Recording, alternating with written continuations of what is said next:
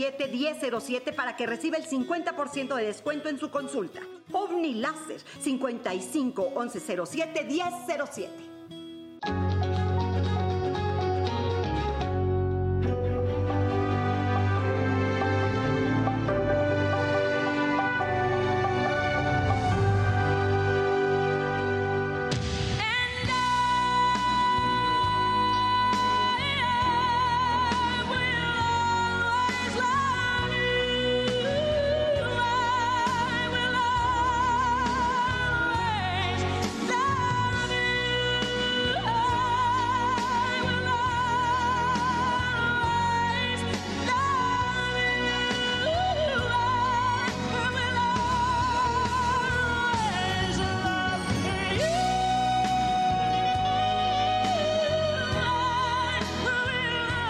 Voz de Whitney Houston, la reina negra del pop y del soul de los 80 y los 90, dejó de escucharse en la soledad de un hotel de Beverly Hills la tarde del sábado 11 de febrero del 2012, cuando su asistente la encontró muerta en la bañera de su habitación.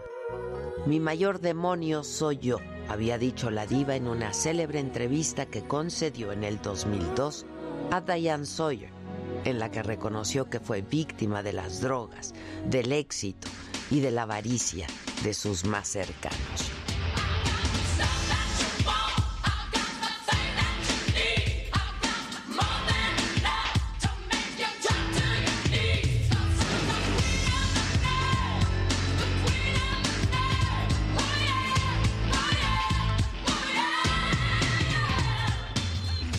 Whitney Houston, de 48 años, se preparaba para actuar en la gala previa a la fiesta de los premios Grammy que organizaba Clive Davis, el magnate musical que la descubrió mientras cantaba con su madre en un club de Nueva Jersey. Desde el jueves, a su llegada al lugar, periodistas y trabajadores del Hotel Hilton comentaron que la actriz se veía confundida, descolocada y además sudaba excesivamente.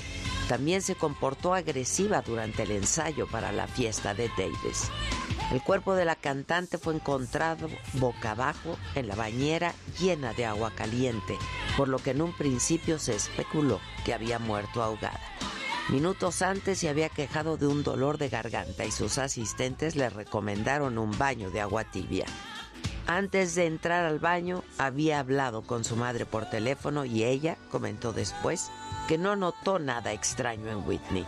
Y su asistente, Mary Jones, la dejó sola un momento. Salió del hotel y a su regreso fue cuando le encontró boca abajo en la bañera. Llamó a los servicios de emergencia y los médicos trataron de reanimarla. Aproximadamente 20 minutos no tuvieron éxito. La autopsia reveló que Whitney Houston murió por una combinación de abuso de cocaína y una falla cardíaca.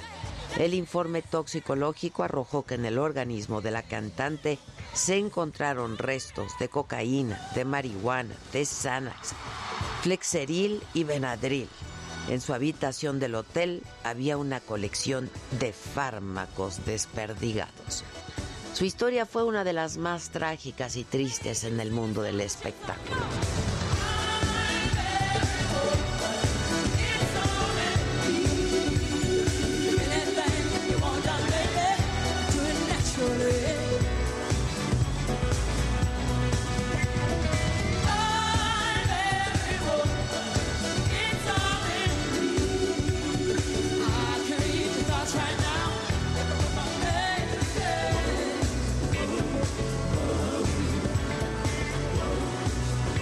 Pasó su vida luchando contra su identidad y contra las adicciones. No pudo superar los abusos sexuales sufridos en la infancia ni a una madre autoritaria y rígida que preparó a su única hija para cantar desde sus entrañas y su corazón. Tampoco a unos hermanos que le introdujeron a la cocaína, a un esposo señalado como el gran culpable de su caída. Había recorrido todo el dolor y acabó por rendirse a las conductas autodestructivas. Los demonios estuvieron siempre por su belleza, sus traumas, su voz que sonaba demasiado blanca, según la comunidad negra, y la presión por presentar al público la mejor versión de sí misma.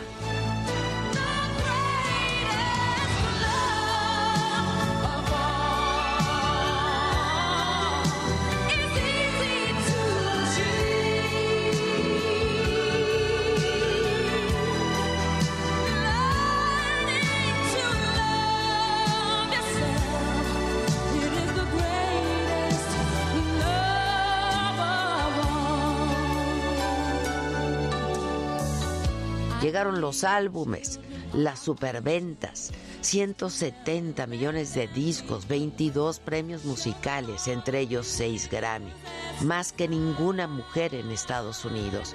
Las giras multitudinarias, la universalidad mediática, mucho más dinero del que podía gastar en toda su carrera, aunque no más del que su familia derrochara.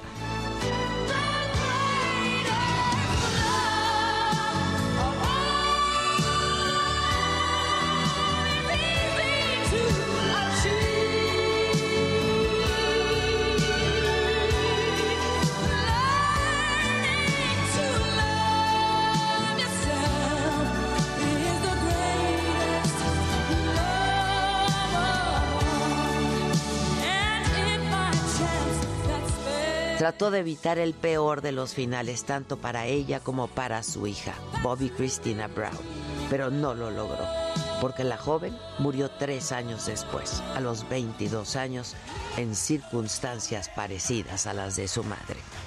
A su muerte, su descubridor decidió que la fiesta seguiría. Ella habría querido que la música siguiera. Llenaba de gracia el escenario con una presencia majestuosa, dijo Davis, y la gala de los Grammy se convirtió en un homenaje a su talento y su vuelta a la gloria. Clock strikes upon the hour. every woman, every woman.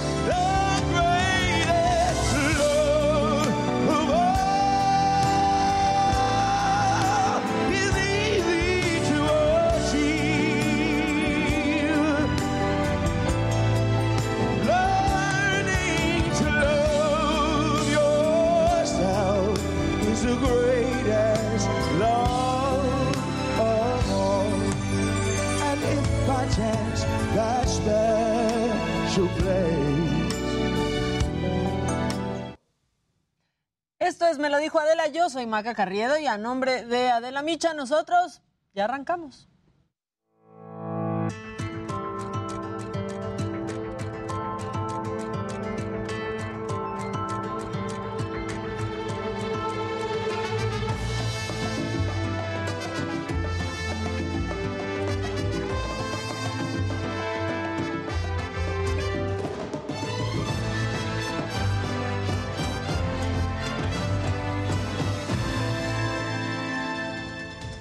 Es viernes y nosotros iniciamos ya de una vez con toda la información, viernes 11 de febrero.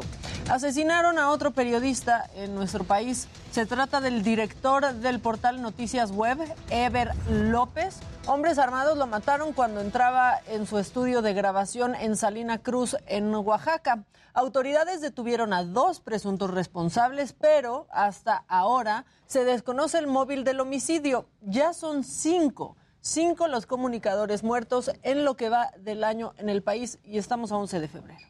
En la información de la pandemia hay nuevo récord de muertes en esta cuarta ola de COVID-19. La Secretaría de Salud reportó 34.261 nuevos contagios y 927 decesos para sumar ya 311.554 fallecimientos. Y científicos de la UNAM crearon una prueba muy accesible y efectiva para detectar el COVID-19. Sin embargo, por falta de recursos, no la han podido certificar. El reporte lo tiene mi compañera Gloria Piña. Una prueba COVID rápida, económica y accesible para los mexicanos es lo que busca el Laboratorio Nacional de Soluciones Biomiméticas de la UNAM.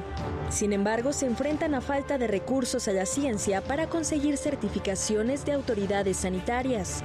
Sí hay mucha gente trabajando en generar soluciones, pero no, no está el mecanismo de innovación para llegar a donde queremos, que es la gente. Hace seis años, científicos de la UNAM comenzaron a trabajar en la detección de material genético mediante biosensores. Y habíamos empezado a trabajar con Zika, dengue, que son enfermedades que finalmente afectan a nuestro país. Al comenzar la pandemia, decidieron retomar el mismo método, pero para la detección de SARS-CoV-2, una prueba rápida, pero con la capacidad de detección de una PCR. La mayoría de las pruebas son demasiado caras, entonces justo lo que nosotros estamos tratando de terminar de validar es un sensor que sea más barato, sea rápido y que el principal objetivo que tenga un mayor alcance pues para las personas que no tienen la pues sí, la parte económica de hacerse una prueba más cara. Para comprobar su efectividad, la UNAM realiza pruebas COVID de bajo costo y de resultado en 8 horas. La, verdad es que las pruebas son muy caras. los laboratorios eh, generalmente están entre 1.500 y 3.000 pesos dependiendo de qué tipo de prueba se haga y aquí está muy accesible. Esta prueba COVID afirma tener un margen de error del 2%, además de que en los resultados puede verse el nivel de carga viral del paciente. Los primeros resultados los obtuvimos en agosto del 2020, donde finalmente el INDRE nos dijo que teníamos 100% de sensibilidad 98% de especificidad. Esto es, ¿cuántos positivos sí dices bien que son positivos y cuántos negativos sí dices bien que son negativos. Pese a tener la validación del Instituto de Diagnóstico y Referencia Epidemiológico, esta prueba de la UNAM aún no cuenta con certificación de la COFEPRIS, ya que por falta de recursos no pueden cumplir con toda la normatividad. Si México quiere desarrollar tecnología, desarrollar innovación, tenemos que generar las condiciones que nos permitan que todo lo que hagamos como innovación pueda llegar a término, pueda llegar a la gente, sin que nos lo compre una gran farmacéutica, sin que nos lo compre otro país, porque entonces deja de ser una forma autosuficiente para México. Para me lo dijo Adela, Gloria Piña, Heraldo Televisión. En la vacunación, en la última jornada, se aplicaron 500.077 dosis, 83.9 millones de personas en nuestro país, es decir, el 89.3% de los mayores de 15 años en México han recibido al menos una dosis. Hay 31.6 millones de vacunas que están ahí disponibles o que todavía no las registra el sistema. Y luego de haber padecido COVID-19, es importante retomar las actividades físicas como el ejercicio, pero hay que seguir ciertas recomendaciones y Verónica Macías nos informa. Miguel era un arduo corredor, solía recorrer de 5 a 7 kilómetros diarios, escalaba montañas o practicaba alguna actividad extrema los fines de semana. Sin embargo, tras padecer COVID, el solo hecho de cruzar la calle le quitaba el aliento. La fatiga fue mucha, no podía yo respirar bien, este, se me acababa el, aire, eh, terminaba muy mareado, con náuseas y, y pues sí fue, fue pesado este, me costó seis meses el poder eh, llegar otra vez nuevamente a mis tiempos que hacía normalmente. Y pues sí, te frustra un poco al principio, ¿no? Pues no, el no poder llegar a, a tus tiempos que tenías. Retornar al ejercicio después de padecer COVID parece una tarea sencilla.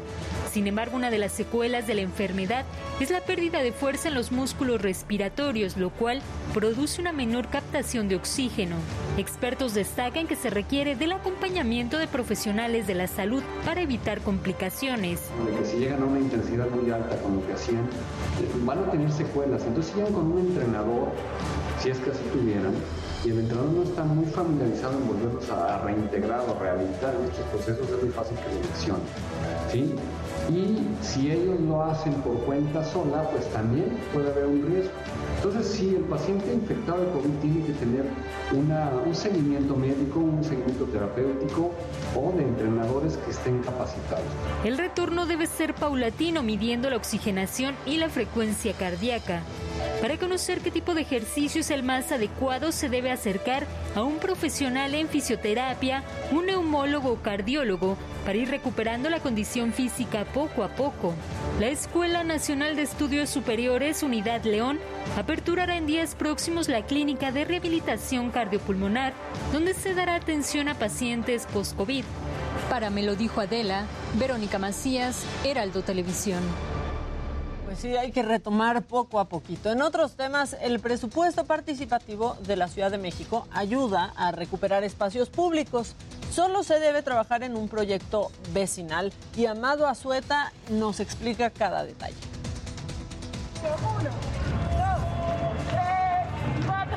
es este extraordinario que haya un esparcimiento no para las mujeres con la zumba me he mejorado muchísimo Please answer. La vida y movimiento regresó a la Plaza San Simón Tolnáhuac desde que estas mujeres hicieron de él un lugar de esparcimiento. O sea, hasta daba miedo ¿eh? transitar por aquí. De personas con, con, con, problemas de drogadicción, de alcoholismo, indigentes, o sea, muchas cosas. Todo eso se va disminuyendo porque como los vecinos nos vamos apoderando, empieza a haber una magia y unos, y unos cambios muy, muy bonitos para la, colonia. Para lograr esta magia en esta plaza ubicada en la alcaldía Cuauhtémoc, estas vecinas trabajaron para aprobar su presupuesto participativo. Son proyectos que propone la ciudadanía.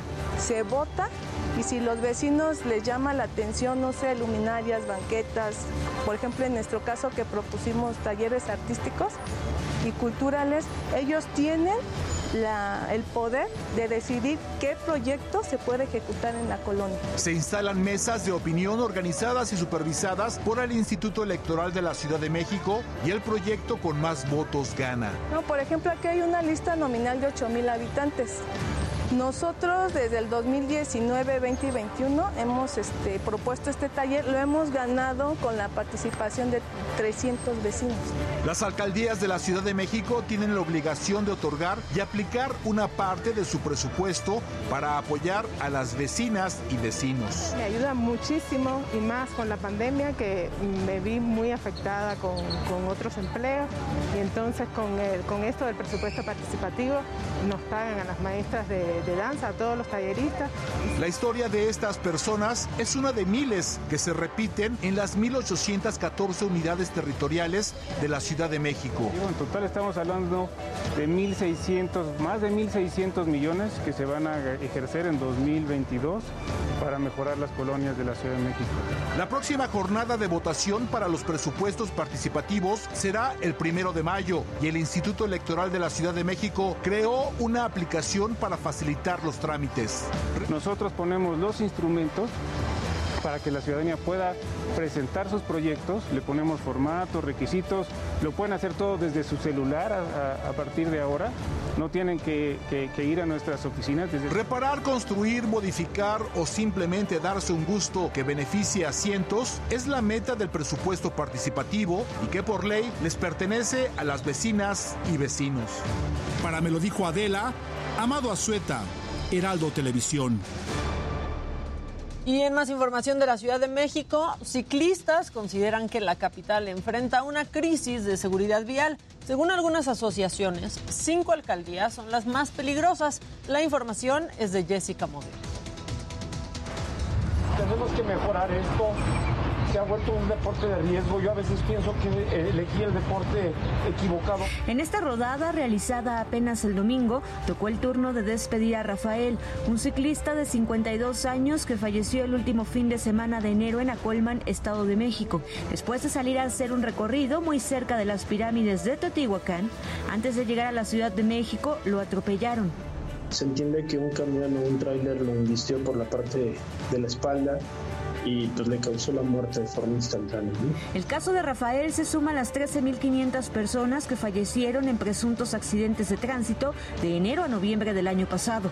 Organizaciones civiles como Visitecas consideran que México enfrenta una crisis de seguridad vial. Sin embargo, eh, a últimas fechas y a partir eh, pues, de 2018 y por supuesto en medio de, de la crisis de la pandemia hemos visto que se ha vuelto a incrementar.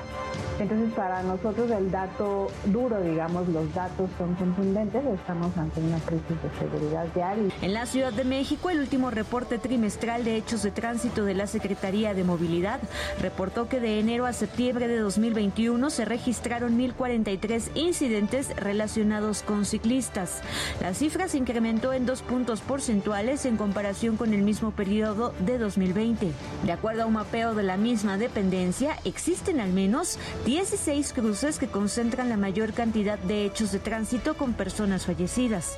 Algunos se encuentran en Barranca del Muerto, Anillo Periférico y Calzada Ignacio Zaragoza, aunque organizaciones como México Previene aseguran que existen 6.682 cruces. El hecho de, solamente salir y, rodar y, y llevar una estafeta y decir quiero un 2022 con el mínimo de muertes viales, con el respeto al ciclista, con más ciclovías en mi ciudad, con mejores instalaciones. Eh, pues para los peatones, las marimbas peatonales, la disminución de los baches. El 56% de los hechos de tránsito se concentran en cinco alcaldías: Cuauhtémoc, Iztapalapa, Gustavo Amadero, Miguel Hidalgo y Coyoacán. El 52% ocurrió en intersecciones tipo T, o sea, donde, donde hay una vialidad continua y hay una, eh, una calle, digamos, que se intersecta. ¿sí? El 25% de intersecciones tipo cruz, que es donde, donde hay en, en, todos los sentidos, ¿no? Eh, el 8% en rectas y el 7% de intersecciones tipo Y. Para me lo dijo Adela, Jessica Moguel, Heraldo Televisión. Y hablando de seguridad, les presento la historia de Molly. Es una perrita que luego de ser maltratada, ahora ayuda a la Ciudad de México. Alan Rodríguez tiene los detalles. Molly es una perrita pastor belga que forma parte del agrupamiento canino de la Secretaría de Seguridad Ciudadana. Es una perrita de la raza pastor belga Malinois tiene tres años de edad. Esa perrita, este, nosotros tuvo bien la, la policía bancaria de rescatarla. Sus anteriores dueños le limaron los colmillos y por tratarse de un animal hiperactivo, la amarraron a un árbol en un camellón y la abandonaron a su suerte. Molly llegó como un reporte de una perrita que estaba amarrada a un árbol. Acudimos al apoyo, este, nos encontramos con Molly, este ejemplar. Se le dio un entrenamiento el cual resultó con aptitudes para desempeñarse en, esta especialidad de búsqueda de narcóticos. Molly actualmente tiene tres años y ha completado sus entrenamientos, por lo que forma parte de la seguridad del paradero de Tacubaya, donde todos los días revisa con su poderoso sentido del olfato las mochilas de los pasajeros en búsqueda de sustancias prohibidas y armas de fuego. Molly destaca en la, es muy veloz en la, en la búsqueda de narcóticos en este caso ella es una perra muy hiperactiva, eso nos ayuda a nosotros a realizar una labor más rápida y más eficaz. La labor de Molly continuará durante los próximos años de su vida, hasta completar ocho años de servicio. Luego podrá disfrutar la tranquilidad del retiro tras haber ayudado a mantener una ciudad más segura. Para me lo dijo Adela, Alan Rodríguez, Heraldo Media Group. Ahí está la historia de Molly y ya lo hemos hablado aquí muchos acerca del 14 de febrero y para muchas personas el Rosa Venus o ese jabón chiquito es un protagonista que no debe de faltar y Antonio Anistro quiso hacer toda una historia sobre el jabón chiquito que todos negamos.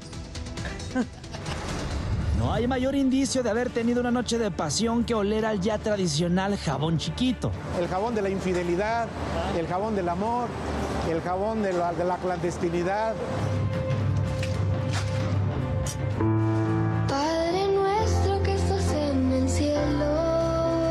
Esta pequeña pastilla 100% mexicana fue creada en los años 50 y desde ese entonces se ha convertido en un referente para el Día de los Enamorados y no es para menos. Y en los años 50 se inició la fabricación de jabón de tocador.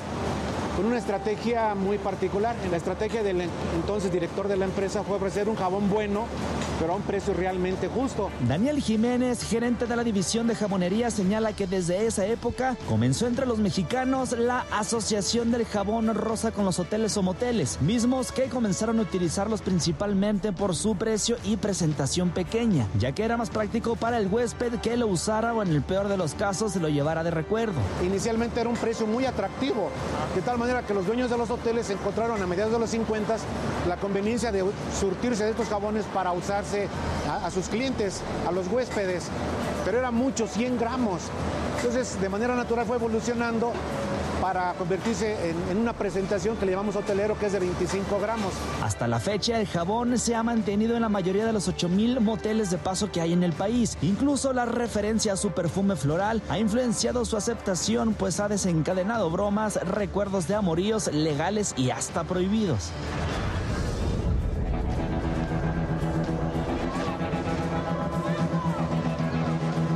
¿Estás bien, chavo? No lo sé, tú dime. Ha habido mucho, ¿no? Eh, comentaba el caso de, de, una pareja que rompió relaciones porque cada vez que iban a, a sus a encuentros amorosos a un hotel se llevaban las pastillas como recuerdo, ¿no? Y un día que él visitó a la muchacha, se dio cuenta que ella tenía 35 pastillas y el alma tenía 22. Entonces, hay infinidad de cosas de este tipo. ¿no? En su fábrica de Halostock, ubicada a la periferia de la Ciudad de México, se llegan a producir más de 500 mil piezas al día en su presentación de 25 gramos, un aproximado de 20 por segundo. Sin embargo, su uso va más allá de oler a él el 14 de febrero. Entre el 70 y 80% de su venta está destinada a los hogares mexicanos, pues este producto de limpieza personal no tiene nada fuera de lo común con otros jabones. Contiene los ingredientes que se pueden encontrar en un jabón de tocador neutro. Bueno, en esta época se hace mucha referencia al consumo en los hoteles. De hecho, es una parte importante de la producción que se destina para ese sector, pero no es la más grande. Alrededor del 70-80% de la producción está destinada al consumo familiar. De hecho, tenemos además del jabón de 25 gramos, presentaciones de 100, de 150 y de 200 gramos.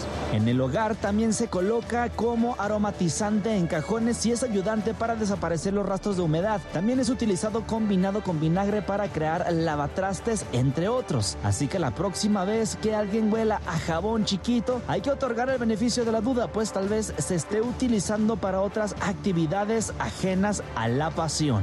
Para Me lo dijo Adela, Antonio Anistro, Heraldo Televisión.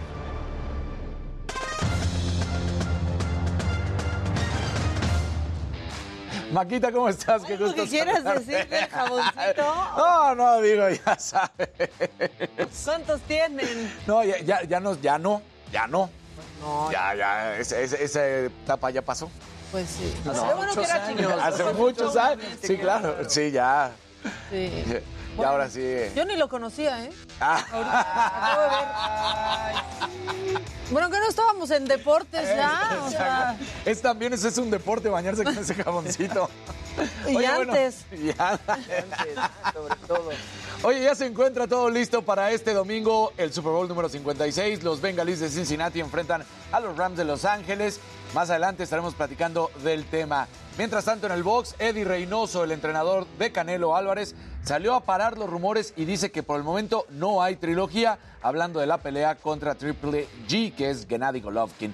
Y aún y con el mal momento que vive la selección mexicana, resulta que en el ranking de la FIFA, ese que nunca nadie entiende cómo es posible, subió dos lugares. Así que bueno, pues ahí está la selección. ¿Nosotros? Del... Sí, ¿cómo ves? Mira, así sin, sin que se note. Sin Exacto. que se note. Sin bajo perfil. Nadie se enteró. Así sin darnos cuenta, bien. Pero bueno, ahora vamos a ver gadgets con Luis Geige.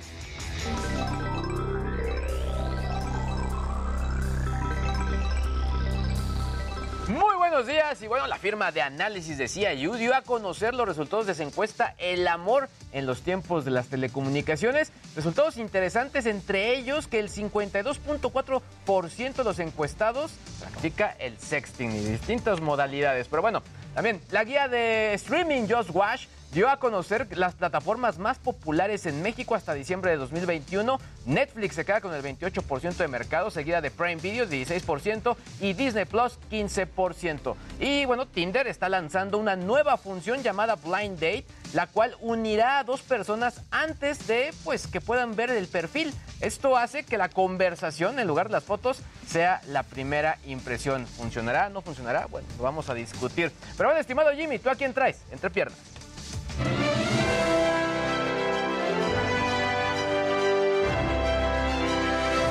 Muy buenos días, gente querida. Ya es viernes y el día de hoy entre piernas estaremos platicando de que a muy poco tiempo de que se lleve a cabo el Super Bowl 56, los protagonistas del show de medio tiempo hablaron de lo que podremos esperar. Eminem dijo que está muy nervioso, mientras que Dr. Dre prometió que no habrá accidentes de vestuario como el que sucedió con Janet Jackson en el 2004. Lo estaremos viendo y bueno, si no nos había quedado claro que Kanye West ya perdió la cabeza, ahora lo confirmó una vez más y es que le pidió a Billie Eilish que se disculpe por haber detenido su concierto en Atlanta el fin de semana pasado para ayudar a una fan que no podía respirar. Resulta que Kanye piensa que Billy lo hizo como una especie de burla hacia Travis Scott, quien, bueno, como recordarán, no detuvo su presentación en Astroworld del año pasado, en donde murieron al menos 10 personas. Y más tarde estaremos platicando con Paco de María, considerado el mejor exponente del Big Band en México, que está presentando su primer proyecto en inglés. Mi querida Maca, buenos días, feliz viernes, regreso contigo.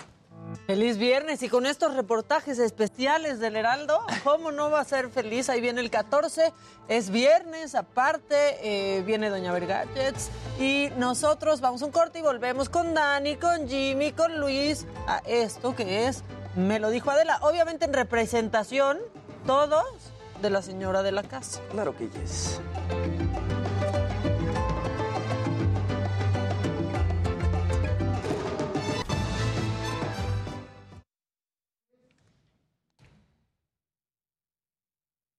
¿Qué onda, banda? Buen viernes, ¿cómo están? Dejen entrar. Buen viernes. Hola, Maribel. Hola, Guapísimo, Isela. Jimmy. La risa de travesura de Dani. Sí, traviesote. Oigan, oigan, ¿quién dijo que es de no sé qué comer, comer pozole? Por decir, odio la palabra naco. No la, o sea, ¿La cuál? No la usen. La palabra naco es terrible. Este, ¿y por qué están criticando el pozole? Yo amo el El pozole. pozole es delicioso. El rojo. ¿Cuál sí. es? No, el sí, ¿no? El Sí, rojo. sí, rojo. Hay rojo, verde, blanco. Ajá. Mm, Como Pero la bandera. Exacto. Verde, blanco y rojo. Está chingón el chaleco de Daniel, dice Carlos García. Dice Alexander Rosa. la orden. Pero la neta, ese jabón limpia las manchas súper, créanmelo. ¿Qué tipo de manchas? Sí, sí. Eso ¿Qué que sirve de de desodorante y que para la humedad. Exacto. Wow. Gracias, Gris. Em, dice, si comer pozoles de nacos, entonces soy naquísimo. Y yo también. Sí, yo- Sí, pero ya esa palabrita quítensela de la mente exacto. porque es nada más despectiva, clasista y de gente bien chafa usarla. Buenos días, Rocío. Feliz viernes. Y yo aquí, entre cocinar y empacar para mudanza, me la vivo, dice Carmen Sánchez. Saludos desde Altamira, Tamaulipas. Saludos, Gregorio.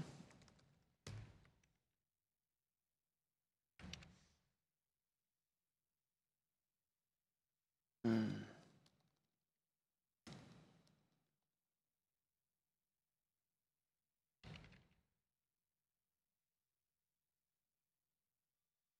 Dice el público? ¿Qué dice la Jimmy, buenos días. Me ha tocado ir a la oficina y no te he podido desear un buen día. Bueno, buenos días, querida Adri. Verónica dice, yo solo veo el Super Bowl por el medio tiempo. Muchas personas, de hecho. La neta, yo también. Sí, Yo solo voy a ver el medio tiempo. Sí, a mí me vale el Super Bowl. Sí. O sea, el partido me vale. Y la verdad, nunca no, fue un no- deporte no que sé me si ¿Nunca te gustó? Pues no, A mí no, tampoco. no me atrapa. Como que se me hace muy lento y con muchas pausas. Pero comer alitas el día del Super Bowl. Ah, bueno. bueno, eso o es, sea, está cañón. Que Estados Unidos vende más guacamole en... ¿De qué te estás riendo? Es lo que me acaban de poner. Cada año la- es la misma nota, porque además cada año. Alessandro Albiani, el día del Super Bowl el que es el enjabona el día del año que más aguacate se consume. Espérate, Alessandro. Se hace el guacamole, es el día que más alitas se consumen en Estados Unidos. No, no, no. O sea, sí, es una cosa de locura. Mejor programa. Y la patrona, ya les dijimos que ella se los dijo, aparte, que hoy no venía, que viene hasta el lunes. El lunes estará con nosotros aquí. El Día del Amor y la... Además, los jabones son biodegradables. Gracias por el reportaje. Lo compartiré en mi clase de mercadotecnia. Saludos. Vientos. Saludos desde Arizona, guapísimos. Es difícil tratar de ser moralmente correcto. Dices que no está bien decir naco, pero el otro día se burlaron de los genitales de un hombre, Alfredo Adame. No, no, no, no, no, no, no. No. ¿Se hizo qué? No. Yo dije que aquí un hombre, que es Alfredo Adame, decidió mostrarme una foto, cosa que está mal porque no, o sea, los hombres que mandan fotos o que enseñan fotos o cualquier persona que enseña fotos de una parte de su cuerpo de manera no solicitada está mal. Claro. Claro. Y eso no está mal, es como chipilito. Exacto. Luis G.I.G., eres mi fantasía, dice ahí la otra. Wow. Dios. Es viernes. Mm. Ok. Hoy- dentro de los Gracias, datos que traigo, traigo datos de sexting y de envío de fotos, incluso plataformas preferidas para enviar fotos. ¿Allá hay plataformas para enviar fotos? O sea, me refiero a, a los mensajeros, Ah, cuáles prefieren. Y obviamente pues tiene que ver con los que tienen la posibilidad de borrar las imágenes. Sí, claro. Claro.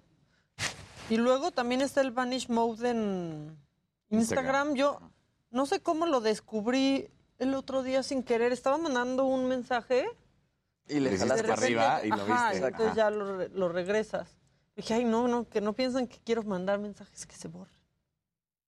Les saluda. Muy buenas noches. Estas son las noticias de la noche del Heraldo TV. Son las 10 de la noche en punto. Soy Salvador García Soto.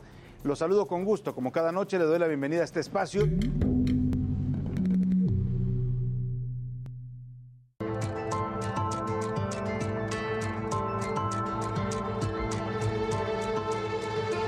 De regreso y está listo, como siempre, listísimo, mi compañero Israel Lorenzana. Pues es mi cilantro, ¿verdad? Cilantro. Sí, bueno, ¿qué onda, Isra? ¿Dónde estás? Maca, ¿cómo estás? Un gusto saludarte esta mañana de viernes, Maca. Nos hemos trasladado ya hasta la autopista México-Pachuca. Estoy ubicado exactamente en el kilómetro 36 con dirección hacia la Ciudad de México, Maca. Fíjate que aquí colapsaron tres traves de un puente que se está construyendo que va a conectar con el Aeropuerto Internacional Felipe Ángeles aquí en la zona de Tecámac. Y fíjate que, bueno, pues lamentablemente una persona resultó lesionada. Esto cuando por supuesto se cayeron estas las tres traves que estamos observando a través de las imágenes del Heraldo Televisión. Ahí se puede ver cómo están trabajando los servicios de emergencia. También por supuesto el personal que lleva a cabo esta obra que va pues a conectar con el Aeropuerto Internacional Felipe Ángeles. Estas traves se vienen abajo, venía pasando una camioneta y bueno, pues lamentablemente cayó encima de un vehículo particular de esta camioneta, la cual pues resultó una persona lesionada, un hombre de aproximadamente 50 años de edad, el cual ya fue trasladado de hecho a un hospital para su atención médica. Pues continúan los trabajos ya con maquinaria, están retirando en estos momentos parte de estas estructuras, las están primero seccionando con la máquina que observas de fondo, Maca, para después finalmente, pues con esa maquinaria poderla retirar, reabrir la circulación que está cerrada en los carriles laterales, los centrales sí están funcionando, ahí se observa cómo está el hueco donde estaban las tres traves instaladas y bueno, pues lamentablemente se vinieron abajo. Para nuestros amigos que nos ven a través, por supuesto, del Heraldo Televisión, con me lo dijo Adela, pues hay que tomar en cuenta las alternativas. La recomendación es, sin duda alguna, utilizar la carretera libre México-Pachuca con dirección hacia Catepec, hacia la zona del puente de Fierro, hacia la vía Morelos, porque aquí, aunque se ha habilitado ya un carril para que circulen los vehículos, aún así está complicada la circulación y se torna peligroso, por supuesto, para los automovilistas que puedan, pues, eh, no, preca- no tener precaución en esta, en este corte vial que se lleva a cabo aquí, en la zona del kilómetro 36 de la autopista México-Pachuca, es el municipio de Tecámac, en el Estado de México. Pues, Maca, es la información que yo te tengo. Nosotros, por supuesto, vamos a continuar al pendiente. Oye, qué mal, Isra. Bueno, y, por suerte fue temprano y se evitó, ¿no? Que, que pasara algo más grave. ¿Se sabe el estado de salud de este hombre? Pues Maca, lo reportan por supuesto grave, se le vino encima una de estas traves. Imagínate, Maca, cada trave que se cayó pesa 280 toneladas. Pues y se le vino encima, lo reportan grave, por supuesto, con vida todavía en un hospital ubicado aquí en la zona de Tecamac, Maca. Qué mal, esperemos que mejore. Israel, gracias por el, por el reporte. Eh, seguimos pendientes. Regrésate con cuidado. Muchas gracias, Maca, por supuesto. Buen fin de semana. Seguimos al pendiente. No, pero ni te despidas todavía. Seguro al ratito regresas. Claro. Ni me digas que buen fin de semana y no sé qué pera. Muy bien. Órale. Muchas gracias. Con cuidado, Isra. Nos escuchamos y nos vemos al ratito. Gracias, a la orden. Gracias a ti.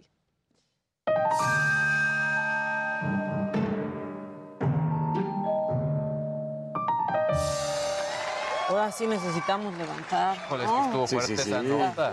Pero bueno, como siempre, Israel Lorenzana puntual y en el lugar donde está sucediendo todo. Pero bueno, es viernes y creo que esta representante del gobierno español pues logró captar lo que sentimos muchos de los que estamos en esta mesa y muchos de los que nos están viendo en este momento.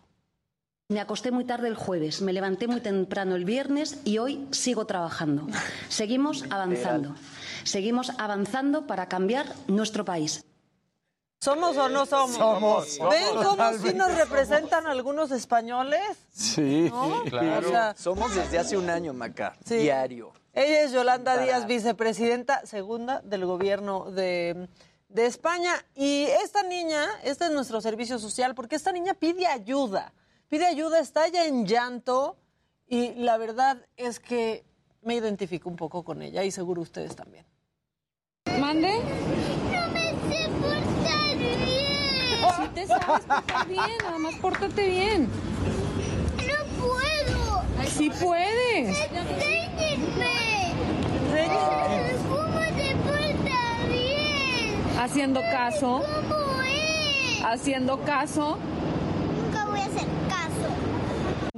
Nunca voy a hacer caso. Enséñenme. Pues tienes que hacer caso. No voy a hacer Nunca voy a hacer caso. O sea, ¿cómo me puedo portar bien sin hacer caso? Sí. Explíquenme. ¿Lo quieren volver a ver? sí, por favor. Está buenísimo. ¿Mande? No me sé portar bien. Si te sabes portar bien, nada más pórtate bien. No puedo. Sí puedes. Enséñenme. Haciendo caso. ¿Cómo es? Haciendo caso. Nunca voy a hacer caso. Le quita el llanto. Nunca voy a hacer Nunca caso. voy a hacer caso. Déjenme de decir cosas. Bueno, este hombre, yo no sé qué piensen ustedes, pero vive en el 2050 y ha encontrado un gran sistema para limpiar su cambio.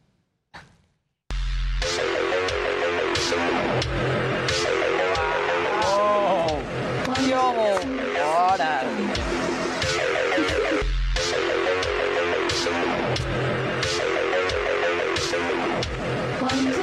¿Qué tal? Eso es eficiencia. Quiere mover el bote. Y aparte, sin un movimiento, o sea, nomás así como que fácil. Oigan, y bueno, estas revelaciones de género, ¿no? Las gender reveal parties, yo no sé qué piensen, a mí me chocan, pero este, a la niña, a la hermanita de pues este bebé que viene en camino, seguro le chocó más. All right,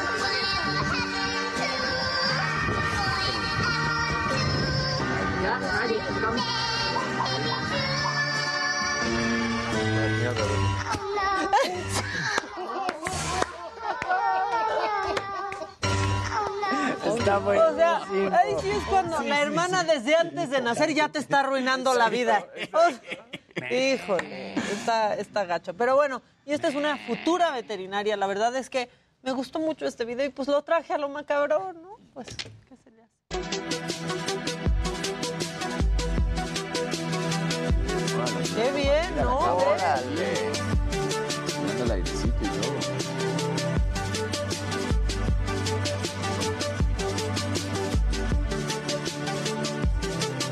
pero haciendo todo lo que tenía que claro. hacer, ¿ves?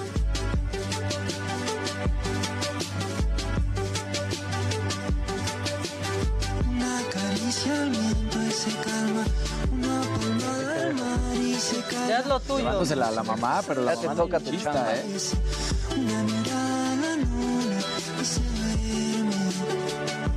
¿Qué tal lo hizo? Pa- ¿Qué tal lo no, no, espectacular. ¿eh? Oigan, ¿y ustedes no les ha pasado que están buscando algo y lo traen en la mano o lo traen puesto? Sí.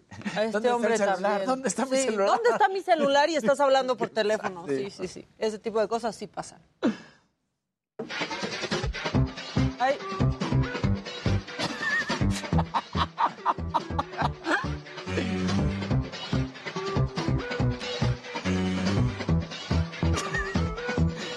Hasta fue a buscar lo que según él le cayó. Nos reportan que el hombre sigue buscándolo. Sigue, sigue en búsqueda. Bueno, ahora sí. La siguiente, por favor. La que sigue, por favor.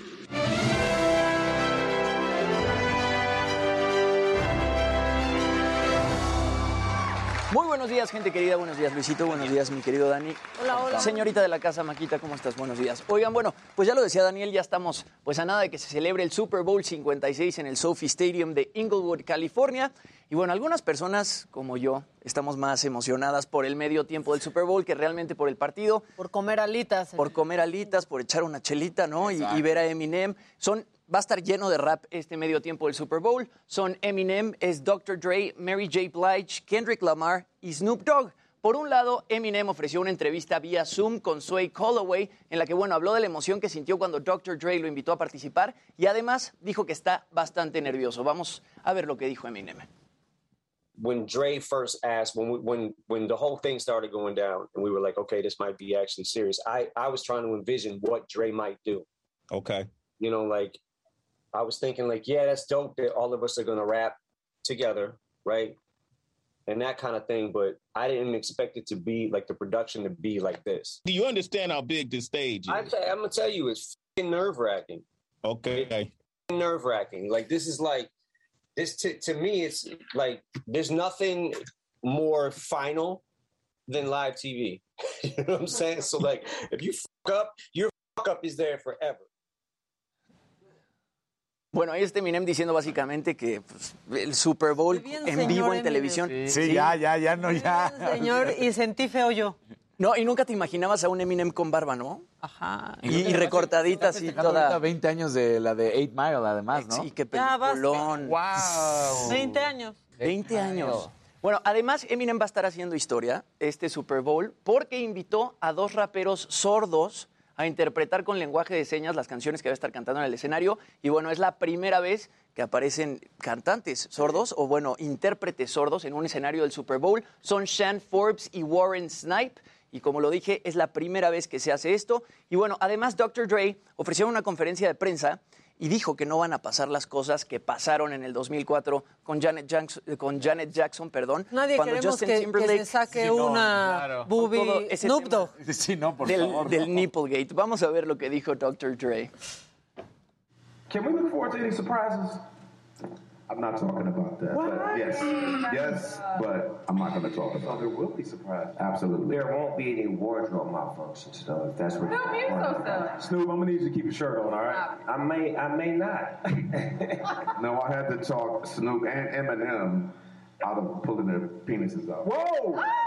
Fíjense en la cara, fíjate en la cara de Mary J. Blige. Sí, como que no se- le gustó el chiste. No, no le gustó el chiste. Como que se queda incómoda, se queda Pero el nerviosa. estaba haciendo bien, el que Pues Snoop Dogg. Fue Snoop Dogg. Pues sí, porque la culpa fue de Justin Timberlake. Claro. Y a la que se le fueron encima fue a Janet Jackson. Sí. Yo creo que ese sí estuvo pactado. O sea, Sigue yo- siendo yo polémico. Yo creo que sí fue. Que ya después dijeron eh, que hubo malfuncionamiento de la ropa, pero yo creo que sí estaba planeado así. Dicen que Janet Jackson en ese momento estaba cuidando a Justin Timberlake porque eran amigos, ¿no? Y se le fueron a ella y dijo, ¿sabes qué? Mejor tú no digas nada. Y también se dice que sí fue una cosa planeada y que se planeó, pues, momentos antes de que salieran al escenario. Pero bueno, por lo menos no, no les vamos a ver sus, sus cosas a De hecho, Eminem y a- ¿se acuerdan que a partir de eso pusieron como un delay, un poquito más grande en los A eventos en vivo? 10 segundos de delay Unidos. y ya para que puedan. Bueno, y nada más mencionar que acaban de demandar a Snoop Dogg este, por agresión sexual justo antes del Super Bowl. Esta mujer conserva el anonimato, pero se sabe que es actriz, modelo y cantante. Lo está acusando de haberla agredido sexualmente en 2013 en California.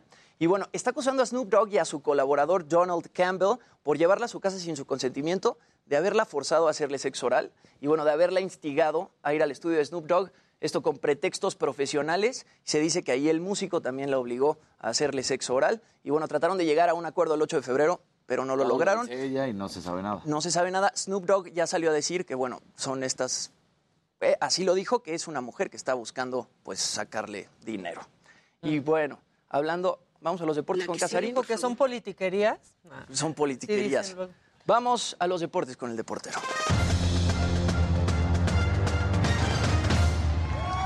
Y ahora sí, bueno, vamos a hablar de lo que va a suceder el domingo porque los Rams, que son el campeón de la Nacional, van a enfrentar a los campeones de la Americana, que son los Cincinnati Bengals.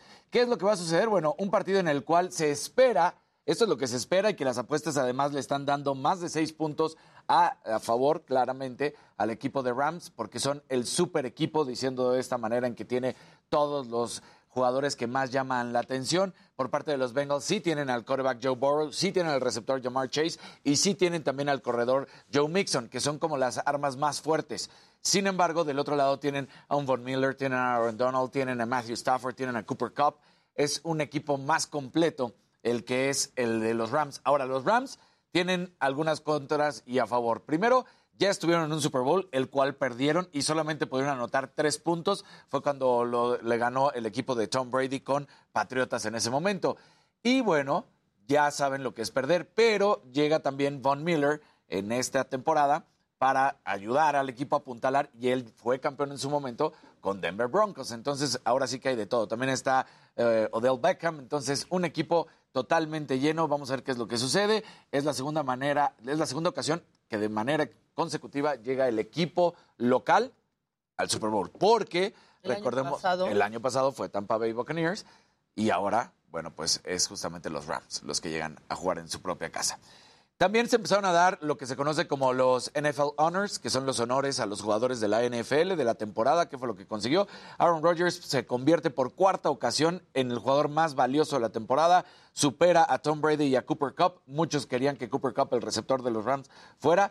Consigue Cooper Cup ser el mejor jugador, el más valioso ofensivo, pero lo que hace pues también Rodgers es espectacular, es el mejor, solamente tiene uno menos que Peyton Manning, que es el que tiene más, tiene cinco. Rodgers terminó la campaña con 366 pases completos de 531 intentos para más de 4.000 yardas y 37 pases de anotación. Este hombre que además se especula que ya no va a regresar una temporada más con los Green Bay Packers y que estaría viendo a qué equipo se va, porque dice que no quiere estar en un equipo de reconstrucción, que es lo que va a pasar con, con los Packers, que tienen mucha agencia libre, muchos jugadores que se van a ir a la agencia libre y no tienen el poderío económico, porque recordemos que hay un límite en, en, la, en el americano. No Está puedes gastar. topado. Ah, está topado. Entonces no pueden pagarle a todos.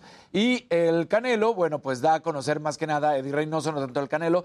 Muchos siguen esperando qué va a suceder en esa tercera pelea, si se va a dar o no se va a dar, que Gennady Golovkin dice que pues la primera pelea era de él, esa que se marcó como empate, que la segunda, bueno, pues fue el Canelo, ah, y que él que siempre decía que era el que más mexicano peleaba, como más mexicano peleaba Gennady Golovkin, termina ganando el Canelo y dice, bueno, aunque se dice que en este año el Canelo va a pelear dos peleas nada más y van a ser por 84 millones de dólares en total, que ya sale a desmentir Eddie Reynoso y dice, por el momento no hay nada con nadie. Entonces, no podemos decir de la segunda pelea, porque recordemos que la primera pues era para el peso crucero. Entonces dice, todavía no se sabe nada. Sí, en algún momento se ha hablado de la trilogía, pero ahorita pues estamos en otras instancias de la carrera de Canelo Álvarez y yo creo que, que ya si iba a haber esa pelea tenía que haber sido hace algunos años y no ya en estos momentos, ya en, está en un momento óptimo el Canelo y Gennady Golovkin anda más de salida que otra cosa. Entonces ya veo muy complicada que sea esa pelea. Muy bien, déjenle algo a Luisito. Ya, ya. Venga, me dijeron la que sigue, por favor, y mira. Ahora sí.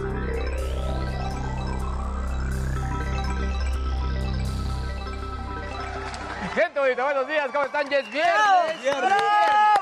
Y ahora tanto aplauso quitándole tiempo. Fin de semana. ¡Bravo! ¡Bravo! Semana previo al Día del Amor. Oiga, y la gente de CIU, que es la compañía de análisis eh, mexicana, realizó ya su encuesta pues anual del amor en tiempos de las telecomunicaciones o en tiempos de COVID. Y 52.4% de sus eh, encuestados respondió que han intercambiado mensajes con algún tipo de connotación sexual, es decir, han practicado el sexting. 75.3 de estos con su pareja, 43.8 con alguien que les gusta, estando soltero o soltera, y 18% con alguien que les gusta teniendo pareja. O sea, no, siendo infiel. No, no. ¿Qué tal? Ahora. Ahora, Lo estás catalogando fuerte, o sea, siendo infiel. Sí, Sea exacto. solo un mensajito de ¿Cuál? redes. exacto. ¿Mande, perdón? Aunque sea solo un mensajito de Aunque sea, exacto, ya. ¿Cuenta como, infidelidad? 43.6% envía nudes, ya sea video o foto.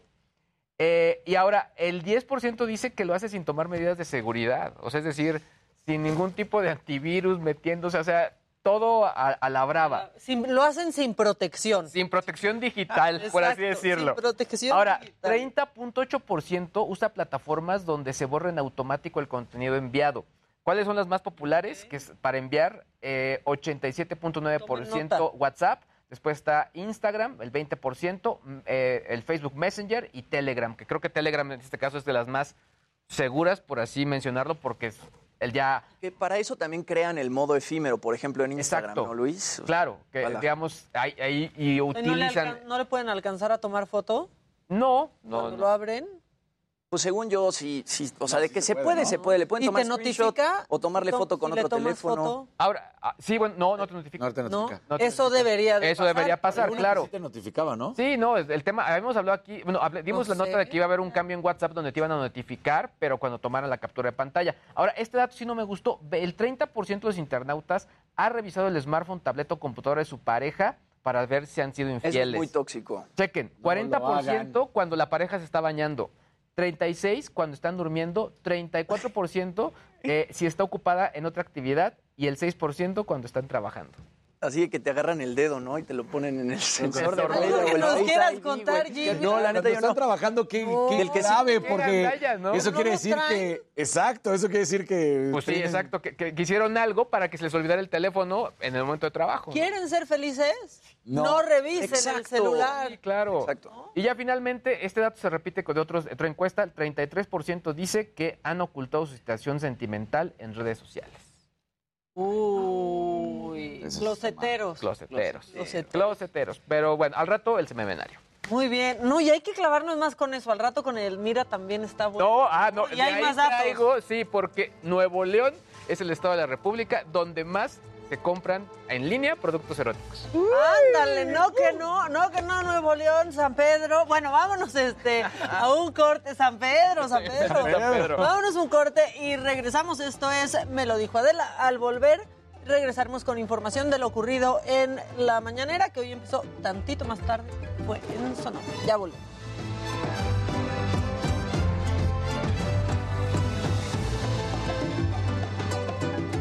Si usted padece de miopía o astigmatismo, libérese de esos lentes en OmniLáser. OmniLáser, siempre a la vanguardia de adquiriendo la última tecnología para ponerla al alcance de sus pacientes. Están poniendo el cuerno. Mejor para que te enteras. A ver, sí da curiosidad.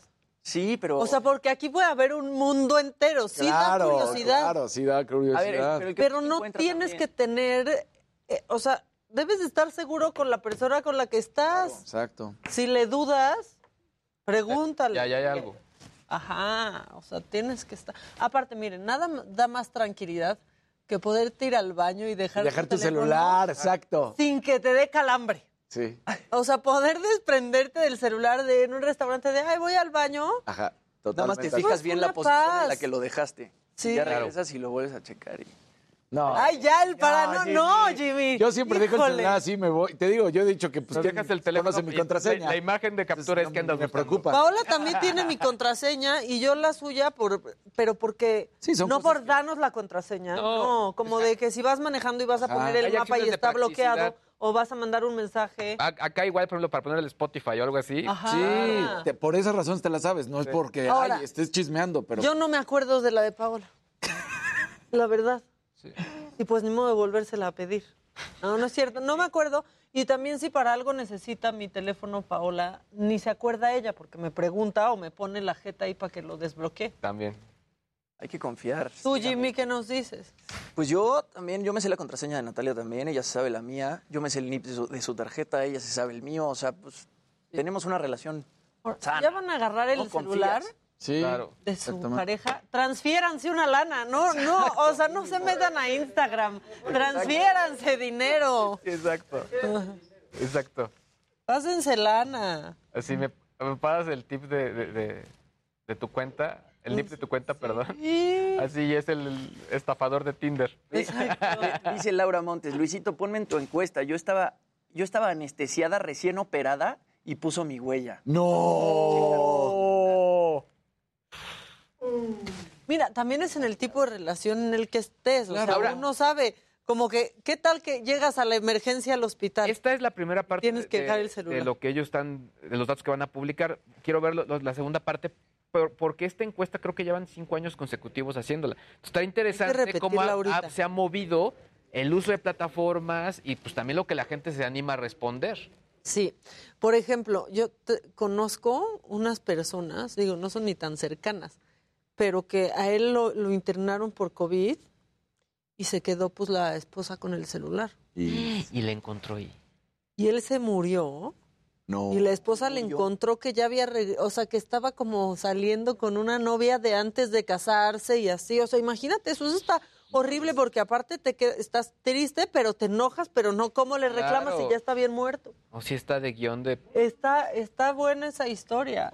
Nos no está buena en si te pasó. No, claro. Está buena la historia para contar. En el chat ponen, ¿ya vieron la película donde un grupo de amigos se reúne, dejan al centro de la mesa sus celulares y tienen que leer los mensajes que reciben? Perfectos desconocidos. De Manolo. Pues es Ah, española, pero Manolo Caro hizo, Hizo- el- Ah, la versión mexicana y también estaba o está, no sé, en teatro, aquí en México, Sí, pero sí está muy... En el libanés, ¿no? en el Ibanés. Claro, porque yo he pasado por ahí seguido, ¿cierto? Es esa obra. Perfecto. Ahora nunca dejas de, si estás en el viendo la tele o lo que sea y de repente recibes un WhatsApp, te van a escribir, nunca sientes la mirada así como, ¿a quién le está escribiendo? Como los macabrones. Ajá, así como, ¿A quién está viendo? Yo ya luego pregunto, pero yo soy la peor, porque si estamos viendo una película y yo estoy en el celular, como que ya no pasa nada. Y si Paola agarra su celular y estamos viendo una película, ¿yo qué? ¿Con quién ¿Qué hablas? haces? No, ni siquiera es con quién hablas, como de qué haces, concéntrate. Y la otra me dice, no tienes madre, llevas una hora en Instagram.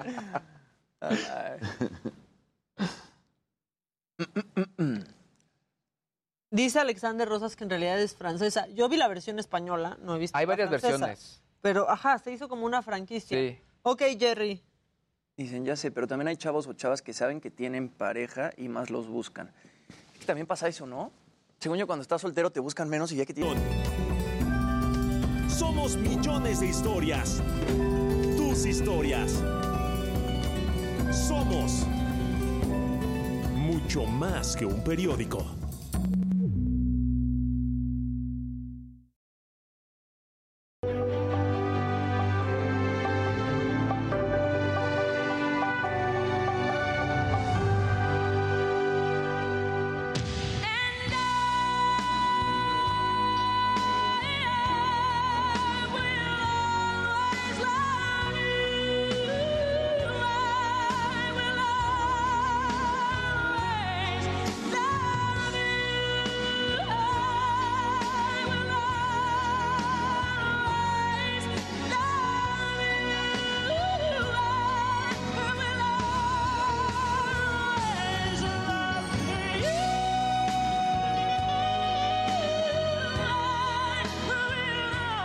Voz de Whitney Houston, la reina negra del pop y del soul de los 80 y los 90, dejó de escucharse en la soledad de un hotel de Beverly Hills la tarde del sábado 11 de febrero del 2012, cuando su asistente la encontró muerta en la bañera de su habitación. Mi mayor demonio soy yo, había dicho la diva en una célebre entrevista que concedió en el 2002 a Diane Sawyer, en la que reconoció que fue víctima de las drogas, del éxito y de la avaricia de sus más cercanos.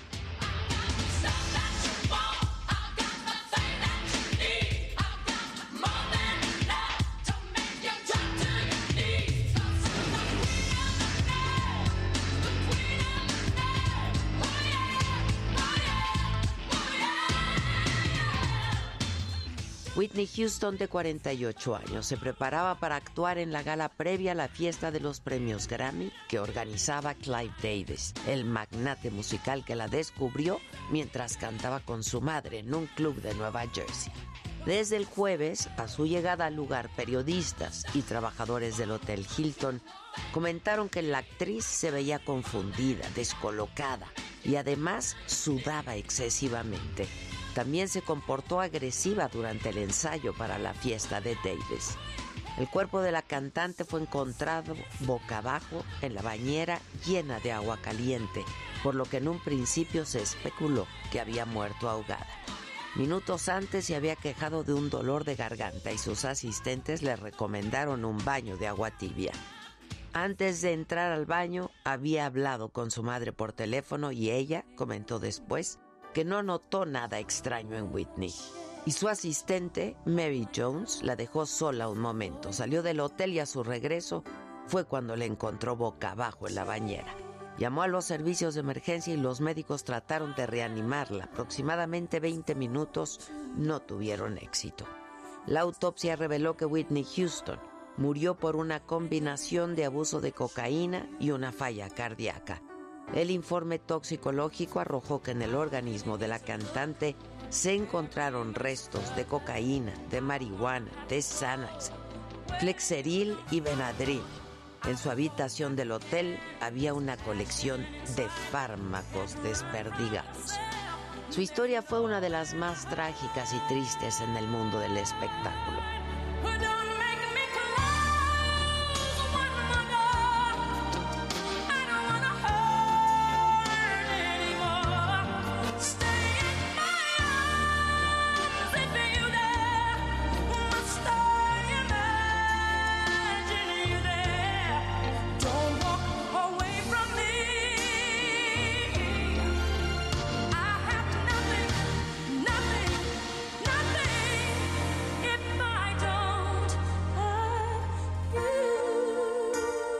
Pasó su vida luchando contra su identidad y contra las adicciones. No pudo superar los abusos sexuales sufridos en la infancia ni a una madre autoritaria y rígida que preparó a su única hija para cantar desde sus entrañas y su corazón.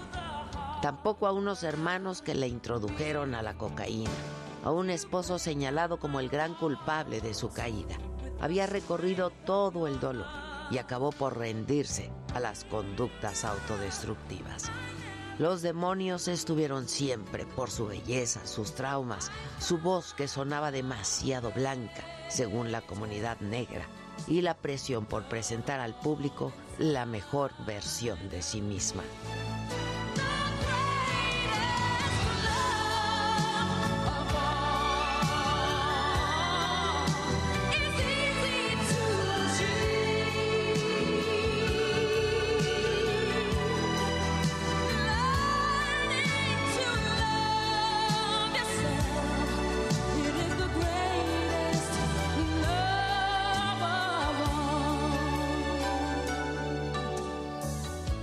Llegaron los álbumes, las superventas, 170 millones de discos, 22 premios musicales, entre ellos 6 Grammy, más que ninguna mujer en Estados Unidos, las giras multitudinarias, la universalidad mediática, mucho más dinero del que podía gastar en toda su carrera, aunque no más del que su familia derrochara.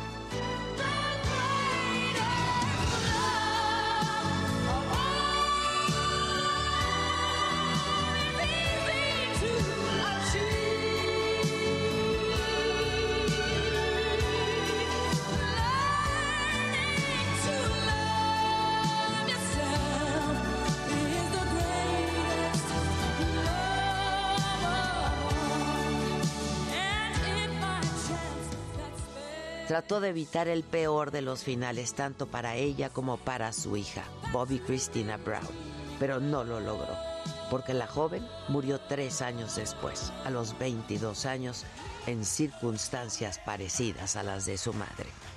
A su muerte, su descubridor decidió que la fiesta seguiría. Ella habría querido que la música siguiera. Llenaba de gracia el escenario con una presencia majestuosa, dijo Davis y la gala de los Grammy se convirtió en un homenaje a su talento y su vuelta a la gloria.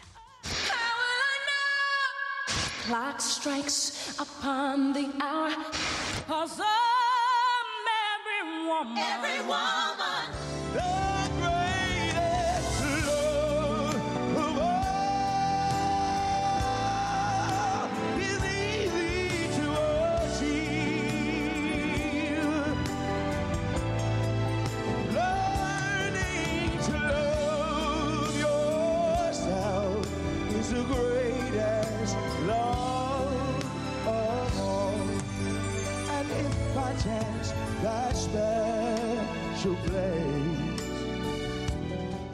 Ya estamos de vuelta y ¿qué ocurrió hoy en la mañanera en materia de seguridad? Bueno, pues el gobernador de Sonora, Alfonso Durazo, reconoció un déficit en elementos de la policía estatal y que en el caso de la violencia en Cajeme, pues la mayoría de los homicidios dolosos son personas presuntamente vinculadas con la delincuencia organizada. ¿Qué significa? Que todos los, el 96% de los homicidios cometidos en Cajeme son producto del propio entorno de violencia que genera cada uno de los que han sido asesinados. 96%, 2% de los homicidios están vinculados a consumo de alcohol y 2% son personas que en principio eh, no hay ninguna eh, agravante que explique su homicidio. Y en otros temas, el presidente López Obrador no replanteará el nombramiento de la exgobernadora de Sonora, Claudia Pavlovich, como cónsul de México en Barcelona, luego de que Alfonso Durazo, el actual gobernador, revelara presuntas irregularidades en su administración. Esto dijo el presidente. Nosotros no tenemos ninguna denuncia formal en contra de la exgobernadora. Que yo sepa, la Fiscalía no ha turnado ningún caso al Poder Judicial. Entonces no podemos nosotros eh, hacer a un lado a nadie solo por denuncias públicas. Así lo dijo el presidente y eh, de paso, pues volvió a criticar a periodistas que se han de- defen- defendido y que han criticado su gobierno. Incluso demeritó la labor porque dice él que hay gente que sin ser periodista informa y los apoyan. Así lo dijo. Ya no se puede simular. Y afortunadamente, como se están dando estos cambios, muchísima gente, así como ustedes, están ejerciendo un periodismo distinto. Y hablando de periodistas, vamos a decir profesionales o de oficio, pero también hay muchísimos ciudadanos que sin tener el oficio del periodismo están actuando, informando. Pues qué bueno que informen. Bueno, vámonos con más información de la mañanera porque ya está listo mi compañero Paris Salazar. Buenos días, Paris. Buenos días, Maca, amigas, amigos de la de México. Así es, el presidente Andrés Manuel López Obrador aseguró que no existen denuncias formales ante alguna fiscalía en contra de la exgobernadora de Sonora, Claudia Pavlovich. En esta conferencia de prensa, López Obrador señaló que no se pueden realizar linchamientos políticos solo por denuncias públicas y que si hay pruebas deben presentarse las denuncias formales ante las autoridades. Explicó que propuso a Claudia Pavlovich como cónsul de México en Barcelona porque se tra- tra- trabajaron de manera coordinada y sin diferencias durante su gobierno. Indicó que el Senado de la República habrá oportunidad de que se debata este caso el, este nombramiento para saber si hay o no denuncias. También reveló que Claudia Pavlovich no ha rechazado este nombramiento como cónsul. Y en otro tema, López Obrador aseguró que el trabajo del gobernador de Sonora, Alfonso Durazo, le aligera la carga en el proceso de transformación del país. Dijo que se siente bien protegido y representado en Sonora con Alfonso Durazo. López Obrador destacó que existe una gran coordinación con este gobernador, con Alfonso Durazo, porque tanto las autoridades federales y estatales tienen el mismo proyecto de transformación. El presidente también habló del tema de España. Dijo que no habrá consecuencias diplomáticas a esta pausa que él, llamó hace unos días, sino que se trata de poner un alto a los saqueos de las empresas españolas en México. Y bueno, al término de esta conferencia, Mato López Obrador se trasladará a Yécora para sostener una reunión de Sonora y Chihuahua. Maca, esa información tengo. Muy bien, muchas gracias, Paris. Pues estamos pendientes y yo creo que ya nos escuchamos hasta el lunes. Gracias, Paris. Bueno, y vámonos a la carretera México-Puebla. Eh, ya en la primera hora platicamos con Israel Lorenzana porque hay un accidente en donde están involucrados. Ah, no, esta es la México-Puebla, perdónenme. Eh, donde están eh, involucrados varios autos y ahí está mi compañero Alan. Alan, ¿cómo estás? Hola, ¿qué tal, Maca? Amigos, muy buenos días. Yo me encuentro en estos momentos en la lateral de la autopista México-Puebla, en donde esta mañana se registró un accidente múltiple, esto provocado por el exceso de velocidad y por algún asentamiento que se reportó minutos antes de esta situación. Por, lo, em, por el momento sabemos que hay al menos seis personas lesionadas, de las cuales 12, perdón, 12 personas lesionadas, de las cuales seis son de gravedad. Algunos de ellos viajaban a bordo de esta unidad del transporte público con dirección hacia la zona del metro aeropuerto. También eh, los dos vehículos, tanto el de carga y también otra unidad del transporte público se llevaron este Chevy y pues bueno, están involucrados también este tráiler que podemos observar en estos momentos en pantalla y el vehículo que se dirigía hacia la zona de la terminal de Zaragoza. Afortunadamente ya las personas lesionadas fueron retiradas de este punto y para mayor ubicación estamos muy cerca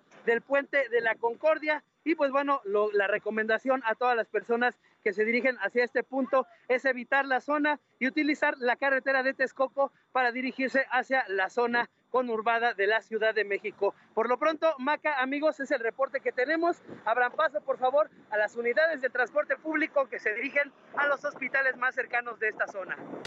Bueno, pues Alan, muchas gracias y estamos, estamos pendientes. Continuamos al pendiente. Muy buen día. Que tomen sus precauciones.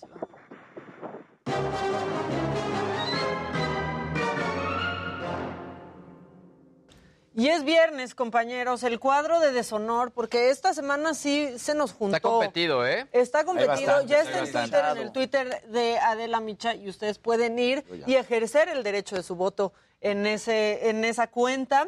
Este, y pues obviamente tiene que estar. A ver, ¿qué piensan que debería de estar en el deshonor, compañeros? Yo ya voté por la última opción. La última opción. era la de Donovan. Yo, yo también voté por esa, pero, pero, pero ¿por qué es una sinvergüenza? Que el jamón ibérico estaba ganando. Bueno, está la pausa con España. Eh, y si quieren, recordamos el momento en el que le pedimos, bueno, le pide el presidente un break, un break a España. México. Entonces, lo que dije ayer es vamos por el bien de nuestros pueblos a tener una pausa. No hablé de ruptura. No. Vamos a serenar la relación. Que ya no se está pensando de que se va a saquear a México impunemente. Ya eso pasó, es una falta de respeto, deberían de ofrecer hasta disculpa. No lo han hecho, no importa, pero vamos a entrar a una etapa nueva, despacio. Y repito, no es ruptura, Es nada más decir, ha pasado esto. Para poder curar nuestras heridas. Tiempo para empezar de nuevo nuestras vidas. Pero viene el 14 de febrero, no queremos terminar, no queremos un break. Seguramente era por esto, era, era un tema más bien romántico lo que busca el presidente. Lo que tú y yo necesitamos solo es tiempo, decía José José. Bueno, también, y la verdad es que también tienen que estar en el deshonor todos los que en redes, comunicadores, distintos líderes de opinión, pues subieron a Twitter una carta que se veía falsísima, con la firma ahí sobrepuesta, en donde, según esto, el presidente pues hacía oficial este, ¿no? Su pues su rompimiento con España y que le decía pues básicamente que ahí nos vemos y que entiéndanse con el pre- con el presidente que, que siga. Súper falsa esta carta, súper mal el argumento que decían, bueno, pero, o sea, no es una carta, pero lo dijo, no, pero es una, lo eso que tú estás presentando es falso y estás mintiéndole a la gente. Poca, la poca o la mucha que te siga, le estás mintiendo. Esa carta nunca, pero nunca existió. ¿Quieren otro maca este, perdón, ya es la costumbre, es que también está macabrón. Este, Sí lo es, pero sí lo es. La verdad es que sí está, sí está un poco eh, macabrón, pero está en el deshonor. Pues el senador que salió regañado por estar hurgándose en la nariz, cenar.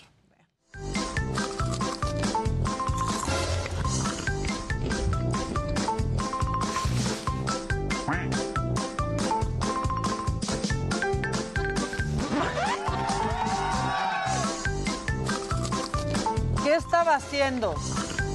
Pues él, pues él dijo que era una botanita, ¿no? Pues mira, Pero no dijo cuál era esa botanita. Saladita, saladita. Saladita. La verdad, eh, tampoco puede estar tan claro en este video, pero ¿por qué se buscó este video? Porque la senadora Lili Telles lo regañó, lo regañó. O sea, son cosas que pasan en el kinder y en el senado, ¿no? Regañar a alguien por mamá. sacarse los mocos. Este, eso lo vamos a ver más adelante en lo macabrón, pero el que también se voló la barda es este reportero que le llaman el compayito, este, ¿no? El compaye. Y pues básicamente fue a decir a la mañanera que Claudia Sheinbaum descubrió a Donovan Carrillo. Del patinador, pues recordar que la jefa de gobierno Claudia Sheinbaum fue la que lo invitó a un Hazme el evento favor. de la pista de hielo hace un par de años, incluso es un personaje que pues es muy pequeño, muy chico, pero que la jefa de gobierno en ese momento le vio el, el dote, el talento que tenía este, este, este No, no, muchacho. no, no, no, no. No, no, no. Ahora también La jefa de gobierno en ese momento Como dice Jimmy, era jefa de. Tlalpan, Sí, no. compayito. Entonces, bueno, pues sí, cuando quieres quedar bien, cuando quieres quedar bien y pues haces el ridículo. ¿Cómo van? ¿Cómo van los votos? Porque creo que va, va arrasando nuestro break. Pues sí va arrasando el break, El break. con España, la carta falsa, que la verdad es que la gente no se la creyó eh, mucho, aunque sí Infodemia la tuvo que desmentir. La sena- el senador, no senadora, no senador, que se, pues estaba viendo qué encontraba en sus ¿Qué fosas nasales. Exacto. Este, y en segundo lugar, pues ese cuento chino de que Claudia Sheinbaum descubrió a Donovan. Que ojo, ¿eh? esto no tiene que ver nada con la jefa de gobierno. Lo dijo un reportero Claro. en la mañanera y pues lo dijo, lo dijo mal. Pero ¿saben qué? También hay honor. Y Ah. ahorita, ¿cuál chiquito? Si está bien grandote nuestro honor, échenlo.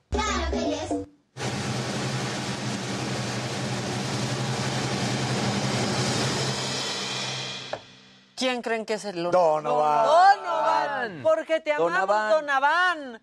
Te amamos, Donovan. Y ahí está. Ve que ahí se ve bien chiquito Ahí está el bien Donovan, chiquito, ¿eh? sí. La verdad. Lo que pasa es que pues no podemos sacar imágenes de la justa. La justa en estos momentos, sí. Qué bueno que no, que Ese no haya el imágenes de la justa. No. Pues no son aptas para tele. Bueno, ahí está Padre ese traje. Donovan. Ese traje es... Que pudimos platicar con él. Fue ayer que platicamos con él. Ayer. Ayer. Ayer, ayer. ¿verdad? Jueves. Ayer Ayer, platicamos entrenador. este, con él, con Goyo, con su entrenador, con, su su, mamá. mamá. Y pues sí estamos bien orgullosotes, la verdad, este, del Donovan Carrillo, sinceramente. Sí. Todos, a todos nos dolió ese golpe. Sí. O sea, Creo que la verdad- verdad es que da- dan como mucho orgullo ese tipo de deportistas, ese tipo de figuras, o sea, sí, está padrísimo. No, y lo comentábamos, que se atreve a ir hasta Beijing, ¿no? Y con pura gente de otras nacionalidades, porque había varios italianos, había varios estadounidenses, pero tú ser el único Sí, mexicano ahí como sin, Claro. sin apoyo de paisanos. Romperla además, porque... Y con una sonrisa todo Ser el tiempo. único latino, así. ser el Latino, único exacto. latino. Yo me quedo con la manera en la que disfrutó su participación. Que creo que Carlos Rivera, ahorita lo voy a buscar en el corte, que ya casi nos vamos, le mandó un mensaje a Donovan Carrillo, por lo menos ahí puso un tuit ahorita Jimmy, nuestro especialista. Te lo voy a buscar. Carlos, este, Pero sí, le lo va- agradeció. Ahí te Lo va. va a decir. Pero hubo además muchísimos también atletas de los Juegos de Verano y, de, y de otros eh, deportes que lo felicitaban y decían, eres un orgullo, entonces, nacional, claro, de mexicano estamos platicando, porque ya tú bien lo mencionabas, como patinadoras patinadora. de- estadounidenses y de otras partes del mundo lo felicitaban y decían, qué tipo, qué, fregón. hombre. ¿Qué energía? qué es que la energía. energía y lo que transmite. La vibra, ¿no? dice Carlos Rivera, puso, con el corazón emocionado de ver a Donovan Carrillo, acompañado de mi voz y la de mi hermano, Daniel Boaventura, que lo tuvimos en entrevista nosotros, con nuestra versión de Quizás, Quizás, todo nuestro país orgulloso de él, inspiración pura. Gracias, Donovan Carrillo, por hacernos vibrar. ¡Viva México! Está padrísimo eso, Rivera. la verdad. Porque aparte, acá- Carlos ayer tuvo un este un día pues ocupado porque estrenó José el Soñador. Ojalá que pronto esté acá. Ya lo invitó este Adela. Eh, dicen que ya les dé chance, pero es que era el de Sonoro, oiga. Sí, no, Ahorita no. vamos a regresar a desmenuzar lo que dijiste de. Porque no saben. No, ¿A desmenuzar aquí qué? cuando empezamos ¿Qué a hablar de las este, infidelidades y no sé qué, si hubiéramos tenido micrófonos, si hubiéramos tenido micrófonos abiertos, nos hacemos virales. Vamos a un corte y al volver vamos a hablar con el psicoterapeuta Raúl Aguado sobre las infidelidades en una relación. ¿Por qué andamos tan románticos? Porque viene el 14 de Por febrero. exacto. Ya volvemos, esto es Me lo dijo Adela, no le cambio.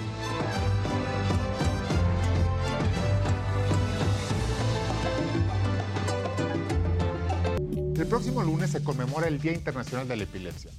Yo voy a hacerme un cafecito rapidísimo. ¿Qué dice el público?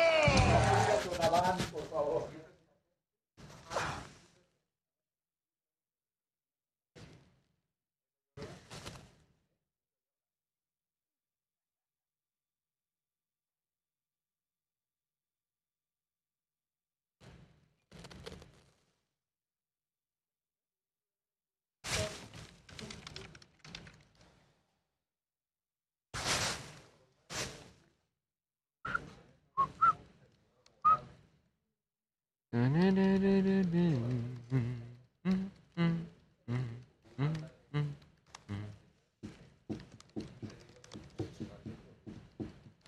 dice el público?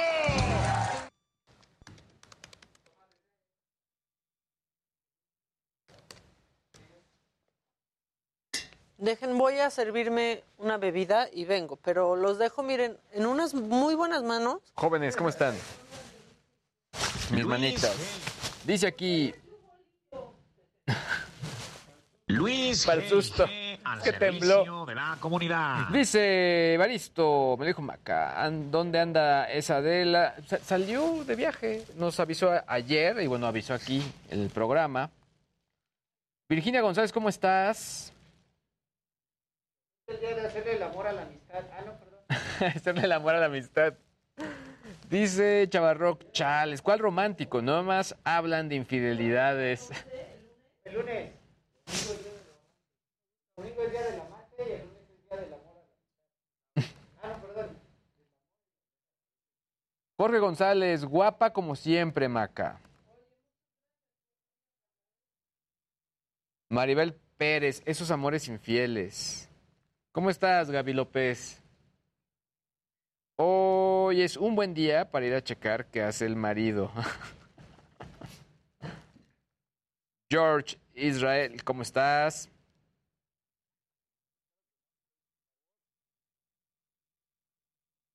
Gaby López está en Dallas.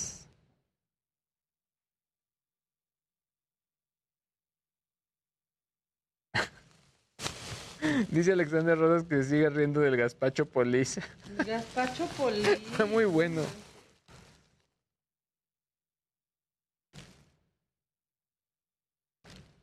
Jerry KR, ¿cómo estás? Hola Mariana, hola Loli, hola Edith. Héctor Hernández, saludos desde Querétaro, ¿qué tal? ¿Cómo estás, estimado Héctor? Luis G. Henry, me encantas. Unas, unas gorditas de maíz quebrado de la cruz, estimado Héctor. A nuestra salud.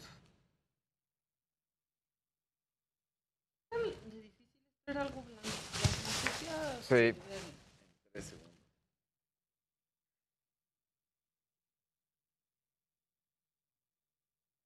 Oigan, el presidente puso el sueldo anual de, de, de- de Loret de Mola y puso el suyo. Los empezó a comparar. ¿Qué, está, pa- ¿qué le pasa? No, no, no. Está. ¿En dónde lo puso? En la mañanera. Mira, lo sacó. Lo que pasa es que yo ya no lo alcancé a ver, pero. Qué peligro. Qué peligro. A ver, a ver, a ver. Ay, como que se atontó. Se me antoja ese cafecito, Casarín. Adelante, adelante. Chava Rock dice que se renta para dar celos. Es que, igual, es que igual y me escucharon decir que a mí me gusta sin azúcar, así. Por piedad que Casarín muestre cuerpecito, se los pido así de favorcito desde Tulum. Se ve de rechupete. Luis G.I.G., ¿qué teléfono de gama baja recomiendas para un bajo presupuesto como el mío? Dice Norms. Moto E, Motorola. De Motorola, de Motorola la línea E, el Moto E.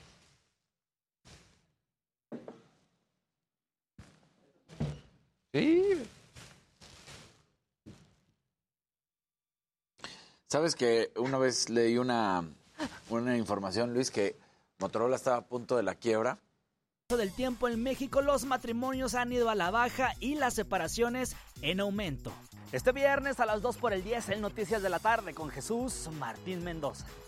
El lado B del amor, divorcios al alza.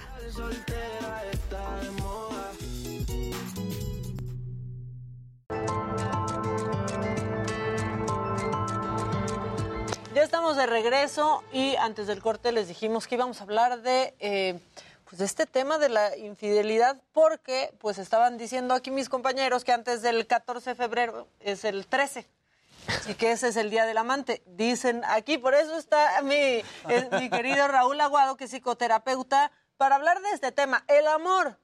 Lo ponemos ahí sobre la mesa para que también nos manden mensajes. ¿Puede soportar una infidelidad? Raúl, tú que eres el experto. Hola Maca, querida Maca, ¿cómo estamos chicos? Buenos días, buenos Hola, días ¿cómo a todos. estamos? Hola, hola. ¿Cómo estás, Raúl? Bien. Hola, ¿qué tal? ¿Cómo estamos? Pues muy agradecido de que me vuelvan a invitar por acá y pues mira, miren, más bien chicuelos, les voy a comentar algo tremendo y es que eh, si definimos al amor como esta parte emocional, como este sentimiento que de alguna forma eh, es eh, el romanticismo, ¿verdad? La entrada durante el primer desarrollo de la relación de pareja, ¿verdad? Y que quisiéramos que durara durante todo el tiempo, ¿verdad? De la relación de matrimonio, pues obviamente que no. Definitivamente este tipo de amor jamás va a poder enfrentarse a ninguna infidelidad ni a- y, y de hecho a muchísimas situaciones. O sea, la verdad es muy efímero, se va, se, se, se, se, va como, como arena en las manos y definitivamente si queremos que esto sea real, pues no va a ser así. La realidad de las cosas es que eh, de- si definimos más bien al amor como una toma de decisión de todos los días, ¿verdad? Esta decisión que hacemos de estar con la persona que queremos estar, ¿verdad? No porque necesitemos estar con una persona, sino porque queremos estar con una persona y porque de alguna forma es una decisión día a día, ¿verdad? De, de poder despertar con esta persona. Probablemente sí haya la posibilidad de que una relación de pareja pueda eh, enfrentar y aún eh, eh, echar abajo la situación de una infidelidad. Obviamente requiere de un apoyo terapéutico. Es importante mencionar que cuando vivimos una infidelidad la guardamos en oculto, la, la, la introducimos, nos avergonzamos de esta situación y obviamente no pedimos ayuda. Cuando no pedimos ayuda es extremadamente difícil que una relación pueda salir avante en medio de una situación de infidelidad. Pero con el apoyo terapéutico adecuado y reconociendo también el error, porque también una de las cosas muy importantes, chicos, eh, Maca, es que la verdad a veces no queremos reconocer el fallo, ¿verdad? Es decir, ya hubo esta infidelidad, la quiero ocultar, la quiero minimizar, no hubo problema, tranquilo, vamos a regresar como si todo eh, como si no hubiera pasado nada, como si todo siguiera igual, y eso es obviamente el peor engaño que podamos tener.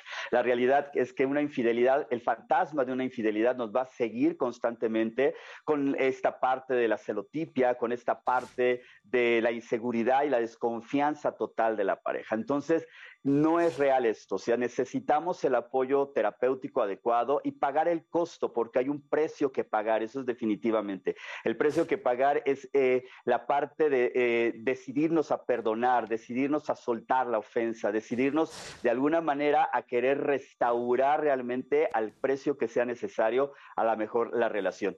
Ahora hay que también tomar en consideración que a lo mejor la relación ya viene desgastada desde hace mucho tiempo y la infidelidad solamente viene a ser el punto ya crucial de esta relación. En ese caso, pues a veces hasta la terapia nos funciona para manejar de forma adecuada la separación, ¿no?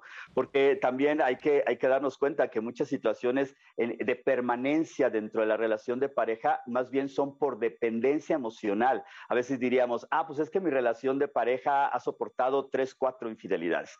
No, eso no es real. La, la realidad es que lo ha soportado porque yo estoy dependiendo de alguna forma de mi pareja y quiero continuar a pesar de que la relación ya está eh, truncada desde hace mucho tiempo. Oye, ahorita que decías el precio que hay que pagar, eh, ¿no? Y la importancia de, pues sí, verlo con un profesional. O sea, yo he visto amigos que aparte que pagan el precio de, pues, una mujer súper enojada, ¿no? Que aprovecha cualquier momento para, pues, para echárselos en cara, también lo usan como, como moneda de cambio, ¿no? Y para tener como poder de pronto en la relación y entonces pues coche nuevo y piso nuevo y casa remodelada. Y eso es algo también bien tóxico y no es que te hayan perdonado ni que estén arreglando el problema. Exacto, Maca, no para nada. O sea, aquí la, la realidad es que estamos chantajeando emocionalmente a la pareja, ¿verdad? Porque obviamente me fuiste infiel y voy a sacar de alguna manera provecho de esto. Esto tiene que ver más que nada con este sentimiento de adeudo emocional, este sentimiento de venganza, este sentimiento de, revancha, ¿no? Tú me la hiciste y ahora yo te la hago a mi manera. A lo mejor no te soy infiel, pero le saco provecho a todo, ¿no? Sí, algo que quieran. Raúl, ahora, yo me imagino que. Terapia que necesiten. Aprovechen. Te han de llegar. Te han de llegar por un lado personas. Al dos por uno, Sí, al dos por uno. te, han, te, han, de llegar personas, ¿no? A las que les fueron infieles, ¿no? Y llegan con el corazón roto y tienen que perdonar a la otra persona, etcétera. Pero también te han de llegar personas que fueron infieles, ¿no? Y que también viven como con un trastorno de ansiedad y pensando si los van a cachar o no los van a cachar si se lo tienen que confesar o no se lo tienen que confesar. ¿Cómo tratas tú a esas personas? Hay, que eh, desengañarnos, tener en cuenta esta parte, eh, eh Jai, que es la situación de que a veces queremos, eh, queremos seguir viviendo eh, la apariencia, ¿no? Entonces hay que enfrentarlos a una realidad. Tu matrimonio no está funcionando, o sea, sin importar lo que estés haciendo y más que estás ocultando todas estas situaciones, porque precisamente la realidad es que la ansiedad está generando, eh, bueno, más bien la infidelidad está generando toda esta ansiedad, ¿no? Entonces, sí hay que enfrentar, hay que enfrentar a ya sea al hombre o a la mujer que vive esta situación, porque realmente seamos realistas, la infidelidad se da tanto en hombres como mujeres. Anteriormente pensábamos que era muchísimo más en hombres. Realmente ya por ahí tenemos situaciones equilibradas, es decir, hombres y mujeres están siendo infieles. Y la realidad de las cosas es que hay que enfrentar a, la persona, ¿no? Eh, no te engañes, es una realidad, tu, relación no está bien, ¿no? Quieres continuar con la relación y si no, mejor eh, separarte, ¿no? O sea, la realidad de las cosas, eh, ahora, si quieres continuar con la relación porque realmente amas a la persona, a veces pensamos que la infidelidad quiere decir que yo no amo a la persona y esto no es real. O sea, a lo mejor aún, o, puede ser que aún estemos enamorados de la persona y aún así hayamos caído en infidelidad. Entonces, ¿qué se tiene que, generar? Confrontar la situación y si quieres mantener la relación, pues obviamente si es necesario hablar con la verdad y de alguna forma, pues sanar todo lo que viene atrás, ¿no? Obvio, nos arriesgamos, y eso es una realidad, a que la relación se rompa, pero la realidad de las cosas es que yo ya eh, cometí el error, ¿verdad? Como eh, infiel, y si de alguna forma pues el error cuesta mi relación de pareja o mi matrimonio, pues ni modo, o sea, tengo que afrontar como, como persona madura, como persona consciente que me equivoqué y que ahí está el, el precio de mi error, ¿no? Eso, ¿no? No o sé si con eso Raúl, contesté. eso asumir, porque, porque la verdad es que de no sé cómo pasó, no, pues no te tropiezas y pones el cuerno, o sea, Claro, siempre exacto. sabes cómo pasó, como creo que eso sí cambia cuando llegas y asumes tu error, o sea, bueno, no sé, este, cuando llegas y asumes tu error o tu decisión a decir, no sé cómo pasó, porque pues, ¿qué crees, amigo? Sí sabes cómo pasó. Sí, claro. Totalmente. O sea, tenemos que encontrar eh, uno de los principales situaciones, Maca, chicos, que eh, y dificulta obviamente el poder restaurar una relación de pareja es la falta de reconocimiento. Yo he pasado por muchas sesiones de terapia en donde las parejas el que falló en este caso, el que cometió la infidelidad, no reconoce su error, no reconoce el haber cometido la infidelidad, se justifica, ¿no? Busca Es que no me haces caso, o sea, luego peor cuando le echan la Claro. culpa al otro por haberle puesto el cuerno. Claro.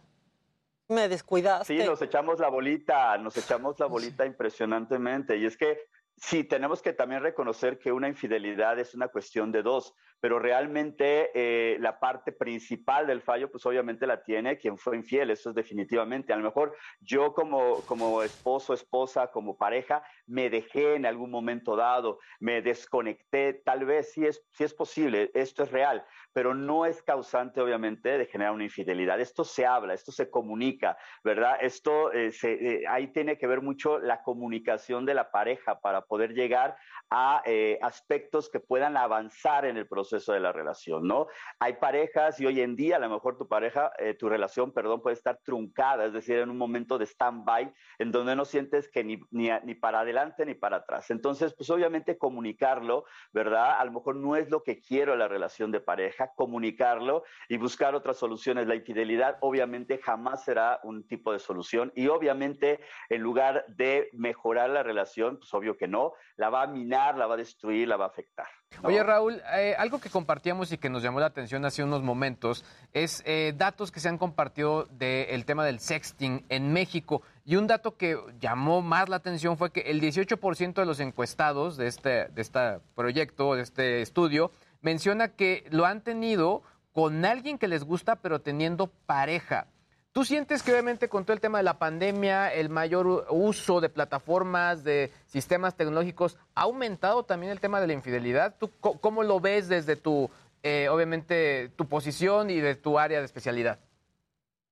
Sí, definitivamente. O sea, la parte de la pandemia ha generado mucho estrés emocional y por lo tanto ha generado mucho el, eh, eh, que la relación de pareja se enfríe, ¿no? Eh, a veces pensábamos, sí, ya estar en casa, wow, va a ser padrísimo porque puedo estar con mi pareja, pero la realidad de las cosas es que muchas parejas en esta situación pandémica, en esta situación de estar eh, eh, eh, entremetidos en, un, en una casa, eh, eh, encerrados en, unas, en habitaciones, pues obviamente ha generado que nos conozcamos de forma más personal, más íntima. Y eso obviamente ha generado a veces conflictos, distanciamientos, en lugar de acercamientos, el distanciamiento, la falta de, relación de relaciones íntimas también, que hoy es un, un- un boom tremendo, o sea, precisamente genera mucho esta necesidad a veces de querer sa- salir fuera.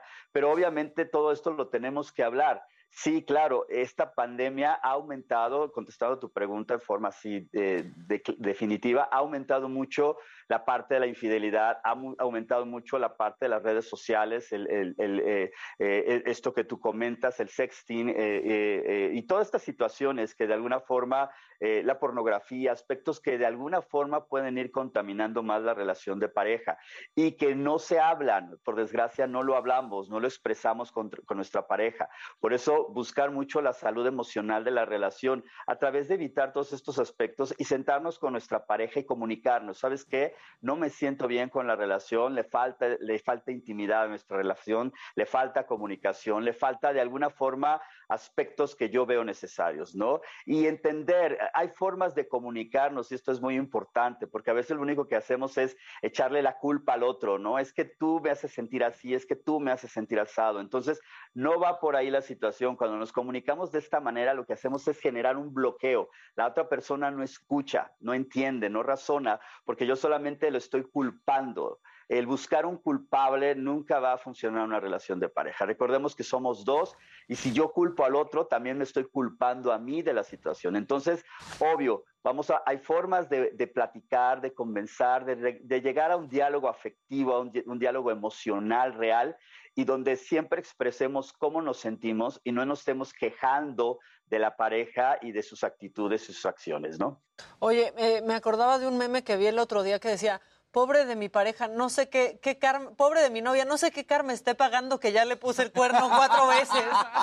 Este, está un poco manchado, pero preguntan aquí eh, en redes que cómo se abre una relación. Yo creo que pues ese es un acuerdo previo, ¿no? O sea, como que llegar y decir quiero abrir la relación, pues está fuertísimo. Sí, eh, lo que pasa es que a veces no encontramos la manera. Qué tremendo, ¿no? Que no nos tengamos ni la confianza de poder sentarnos y decir lo que sentimos, pero es impresionante. A veces sentimos este bloqueo, este límite emocional, o a veces lo sentimos de la otra parte o a veces nosotros mismos lo ponemos. Es decir, ponemos esta barrera en donde no quiero eh, expresar mis emociones, siento que no van a ser tomadas en cuenta, siento que no van a ser consideradas. Y es tremendo porque no estamos confiando y no tenemos la apertura adecuada y necesaria con nuestra pareja. Obviamente esto requiere de un apoyo, un apoyo psicoterapéutico, porque desde el entrar a comunicarnos probablemente eh, eh, sea algo difícil, sea algo eh, complicado. Ahora, también hablando de la infidelidad, algo que es tremendo es que hay ciclos de infidelidad y eso es tremendo. O sea, a veces, eh, eh, exacto, como tú comentabas, Maca, el karma, pero más que el karma es esta parte, o sea, suena chistoso y, realmente es chistoso, pero también tiene mucho, mucho de verdad y es que también tenemos que hablar que hay a veces estos ciclos, ¿verdad? Ciclos emocionales porque no se han perdonado. mi padre le fue infiel a mi madre, yo no perdono a mi padre emocionalmente, la verdad tengo esta parte de resentimiento, de rencor, no suelto, no perdono, no, no, no sano en ese aspecto y genero juicios, esta parte de yo no voy a ser como mi papá, yo no voy a ser infiel a mi pareja, yo esto, yo lo otro. Y qué tremendo que a la larga de los años termino yo también cometiendo los mismos errores que mi padre simplemente por el enjuiciamiento y también por esta cadena emocional que yo vengo arrastrando por una falta de perdón. Por eso la sanidad emocional es tan importante porque nos libera de estos ciclos de infidelidad. Y a veces diríamos, le estamos echando la culpa al padre que fue infiel y ahora yo soy infiel. No, pero hay ciclos de infidelidad porque yo también no perdono y no suelto al padre o a la madre que fue infiel. Entonces esto es tremendo. Cuando no lo hacemos, pues obviamente nos estamos eh, proyectando hacia un futuro inadecuado y donde muy probablemente, ¿verdad?, caigamos en una situación igual. No estamos justificando la infidelidad, la infidelidad no tiene ninguna justificante. Lo que estamos hablando es que a veces la persona dice, no quería ser infiel y fui infiel. Ok, entonces a lo mejor hay un ciclo de infidelidad que tienes que romper. Si no quieres, no eres. No eres. o sea, Ya también, porque luego ahí andan bien treintones echándole la culpa a los patrones. O sea, no de los jefes, sino a la repetición de patrones.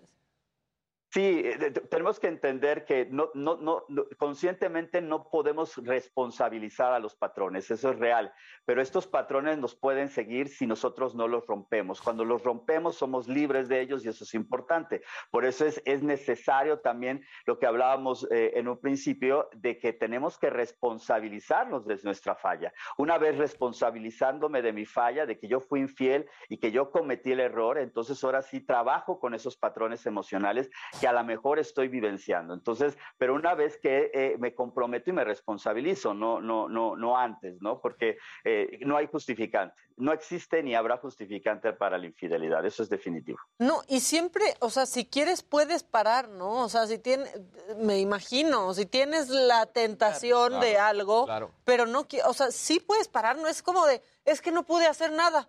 Sí, claro. Fue más fuerte que yo. Sí, eh, eh, sí, sí puedes parar, debes de poder parar.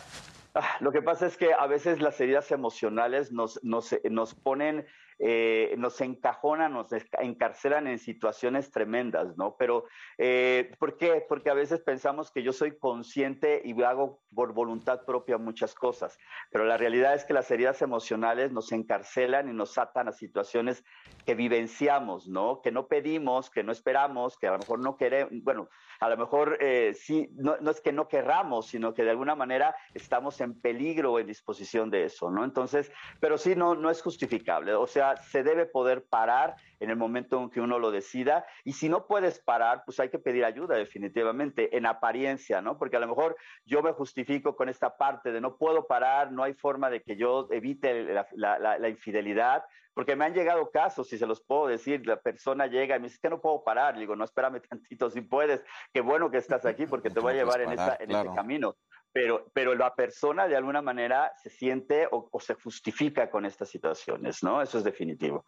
Pero de que puedes parar, claro que puedes parar. Oye, andan bien curiosos. Pre preguntan aquí que qué ha llegado más a tu consultorio. ¿Parejas en donde la mujer fue infiel o donde el hombre fue infiel?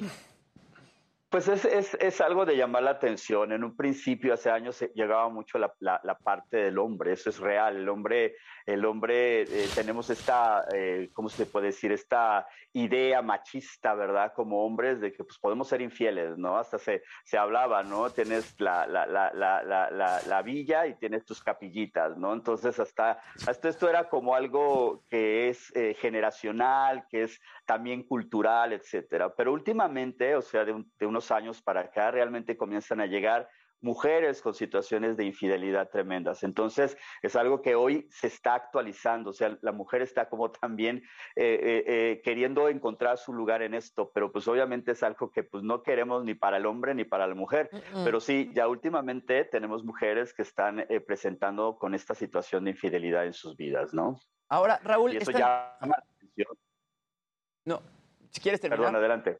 Ah, ok. Sí, no, Está- adelante, adelante. Estaban diciendo aquí en el chat que hay que separar eh, el sexo del amor, ¿no? Y de pronto, pues tenemos esta idea de que el ser humano es monógamo, pero igual en su naturaleza no, no, no era monógamo, ¿no? Y Estamos viendo, te estamos viendo hundirte, ¿eh, Jimmy, ¿o no? no, es, y tenía, es que lo están diciendo aquí en el chat, quizá pues es una especie que es polígama, ¿no? Y la iglesia es la que nos ha hecho sernos, ser este, seres monógamos y quizás sí existe el amor entre una pareja y quizás se adoren y quizás las cosas funcionen muy bien, pero el sexo es una cosa diferente, ¿no? Y quizás se puede llegar a arreglos en los que se permita tener sexo con otras personas y siga funcionando una relación de pareja. Eh, qué, bueno que comentas este punto porque eh, yo en la experiencia personal yo me he dado cuenta que muchas veces el buscar esto del trío, de buscar esta parte en donde yo pueda tener eh, relaciones abiertas, ha generado conflictos y la verdad eh, lo vemos hasta, pues sí, en la televisión, en las series, ¿no? Lo vemos, eh, o sea, yo siempre digo que Hollywood, digo, claro, eh, hace todo esto de forma muy, muy este, subreal, ¿no? Pero también ya tiene algo de, de, de realidad, ¿no? Y es que la realidad de las cosas, cuando la relación está decayendo a nivel sexual en, la, en una relación de pareja, creemos que integrar esta apertura a otras personas, ¿verdad? Tener sexo con otras personas, pues a, a, lo mejor puede enriquecer la relación. La experiencia, por lo menos en lo personal, es que las parejas que llegan a hacer esto terminan en, en, un proceso terapéutico, ¿no? Porque se creen que pueden tener esta libertad, se creen que puedan tener de alguna manera esta independencia y toman las decisiones, ¿no? Pero no saben el costo, o por lo menos para ellos como pareja, el costo que de alguna manera posteriormente pues va a generar, ¿no? Eh, no estoy generalizando, obviamente, hay parejas que pueden de alguna manera vivenciar esto a, a su manera y a lo mejor esta relación de apertura les está funcionando, porque puede darse, claro, hablaremos de que todas las parejas son diferentes, ¿no?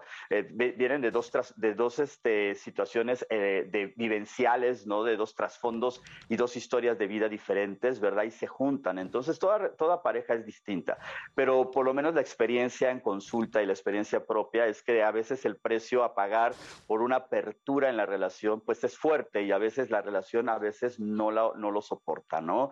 Y una de las personas sale a, a, herida, sale lastimada y termina obviamente a veces con la relación de pareja. Entonces, eh, yo no puedo algo recomendar si sí o no, porque cada pareja, vuelvo a lo mismo, es diferente. La experiencia pues no, solo puedo hablar de la experiencia propia. En este sí, cada quien pone sus reglas y, sus límites. El problema es que luego las reglas nunca las hablan y uno quiere hacer algo, este, ¿no? A escondidas. Dicen aquí, yo soy ultra polígama en mi mente porque nunca he encontrado a alguien que sea compatible conmigo en eso. Pero quiero que la audiencia de MLDA sepa que existimos personas que podemos amar a varios seres y que esos seres, a su vez, amen a más seres. Te, la voy a contactar, Jimmy. No, pero a ver, yo lo que me refería sobre todo es a los matrimonios largos, ¿no? Los matrimonios que de pronto ya llevan 30 años juntos o llevan 35 años juntos y se entera uno que le puso el corno al otro y terminan divorciándose. Quizá ese tipo de relaciones en las que existe amor, pero ya, ya no hay enamoramiento y quizá ya se perdió la pasión sexual, quizá se pudieran o se podrían arreglar teniendo otro tipo pues de relaciones sexuales y dejándose Yo me empiezo a enojar, por ejemplo, dice esto Jimmy, yo me, lo imagino para mí, me empiezo a enojar. Tranquilo, tranquilo, Jimmy, tranquilo, Jimmy. Yo lo digo porque... No, lo, que Jimmy comenta es real, porque lo que está sucediendo mucho es que las relaciones de parejas de años, pues pierden el sabor, pierden la intimidad, si, si no la procuran. Es decir, una relación de pareja es algo que se tiene de alguna manera que estar procurando constantemente, como la plantita a la que le, llevamos agua y la alimentamos y todo. Obvio, una relación se tiene que alimentar.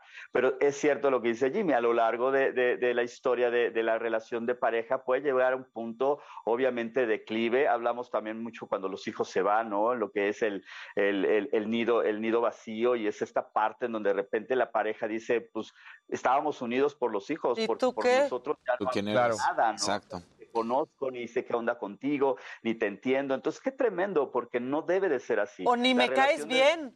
Así de, ¿sabes qué? Ni, me, caes bien, ya. Me caes gorda, ya me caes gordo, ¿no? Sí, no, ya no te aguanto, no te soporto. Y de ahí viene el. Eh, qué tremendo, ¿saben los hijos? Y viene la separación, viene el divorcio, viene la infidelidad, como, como dice Jimmy. Entonces, importante, porque si hay parejas que continúan, la, la realidad es que hay que ver por qué continúan. Si por costumbrismo, si continúan porque realmente hay amor, si continúan porque que realmente de alguna forma han estado alimentando la relación y a pesar de pueden seguir adelante, ¿no? Eso es importante analizar, ¿no? Y importante ver en cada pareja qué está sucediendo. Pero es cierto lo que Jimmy dice, Como decía Juan Gabriel, ¿verdad? No cabe duda que la costumbre es más fuerte que el, que el amor. Que el amor. Sí, tremendo. Oye, Raúl. También solamente Perdón, Perdón, es que ya nos lleva el corte. ¿Nos dejas este, con mucha esperanza? No, no es cierto. No, muchas gracias como siempre, Raúl, por platicar con nosotros. Este, la gente está bien enganchada. Gracias. Eh, ¿Puedes decirnos tus redes sociales, por favor? Claro que sí, chicos, claro que sí. Eh, me pueden localizar en redes sociales como arroba sanar para liberar, Raúl Aguado, ahí me localizan en Facebook, Twitter, Instagram y en todas las redes sociales. Ahí estamos y para servirles lo que se les ofrezca. Maca, gracias por, la invitación, chicos, gracias por este tiempo y les mando un abrazo a distancia. Al contrario, gracias por siempre estar puesto y dispuesto. Nosotros vamos a un corte, regresamos y va a estar con nosotros, bueno, por Zoom, como está toda la gente con nosotros con nosotros estos días.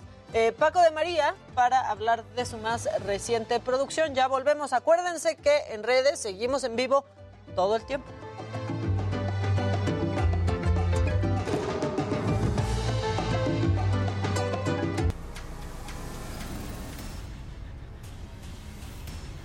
Este Como 30 años y mi mamá todavía se lo reprocha. Y yo así de ya pasaron muchos años. Pues es que sí. Es que si vas a perdonar, perdonas. Sí, claro, güey. Si no, pues nunca, realmente nunca perdonaste y entonces siempre es lo mismo y los dos sufren. O sea, si decides ser esa persona que va a perdonar, pues lo tienes que hacer desde... Yo tengo un conocido, bueno... ¿Qué? Yo ya iba a dar datos. Ya ibas a dar datos. No, tengo un conocido que este empezó a andar con una chava, ¿no? Con la que trabajaba. Era su jefe. Y entonces ya, pero pues se enamoró y así, pero los cacharon. Y pues ya, lo que siempre pasa y que es horrible, corren a la chava, ¿no? Este, y él intentaba ahí salvar su matrimonio y pues yo veía que la neta estaba pasando un infierno, o sea, que si cocina nueva, cocina nueva, que si remodelación, remodelación, o sea, el güey tratando pues de que perdonaran. Y no, o sea, no se separaban, pero lo traían. Y entonces me cuenta que de pronto estaban en un viaje y que fue infernal el viaje. O sea, que dijo, ya, o sea, seguro se fueron solos, ¿no? seguro después de esto ya llegamos y nos divorciamos porque, o sea, ya no se puede arreglar. Y que antes de, de abordar el avión le dijo, a ver, si quieres que sigamos, nos subimos a ese avión y al bajar no vamos a volver a hablar de este tema.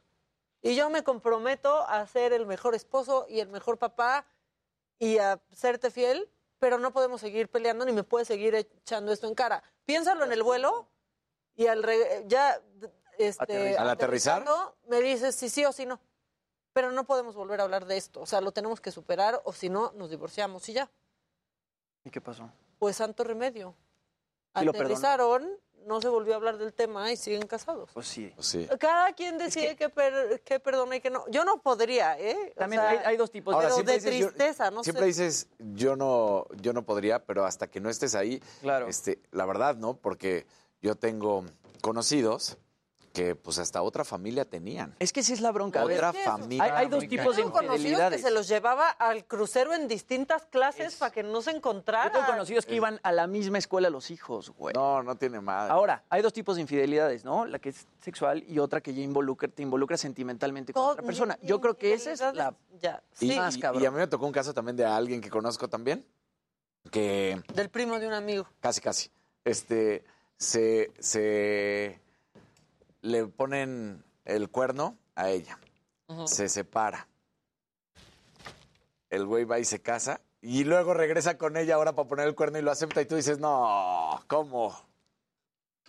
Qué calladito, Luis. Está muy Cuéntanos rudo. una historia. No, es que igual, igual yo me sé mu- esas de las dos familias. Sí. No, lo de las dos familias está cañón. Porque aparte la verdad es que ahí está bien difícil como que el resentimiento no le alcance a los hijos con los otros hijos. O sea, Sí. Claro, tiene como que pasar mucho tiempo y, está mal porque pues ellos qué culpa. Exactamente. Pero si a mí ahorita me salieran con que tengo unos hermanos que no conozco, Dirías, van y... pues no me sí, exactamente, Ah, pues sí. Y no debería de ser así porque pues ahora sí que ellos no pidieron nacer. Quizá su mamá por andar ahí sabiendo, pero pues incluso hay mujeres que no saben. Exactamente. Hay Sí, una película súper buena en Netflix que se llama, Wor- creo que es Worth, con Michael Keaton. ¿Ya la vieron? No sé. No. Está buenísima. O sea, se trata de un abogado que tuvo que administrar eh, un fideicomiso, como un fondo para los eh, para los Ah, afectados por el ajá. atentado del 9 de Sí, ya sé cuál ya sé cuál es. 9/11. Sí, sí, sí. Y entonces Ah, pues, claro. él tenía que platicar con todos los familiares, ¿no? Con viudas, viudos, Ah. así.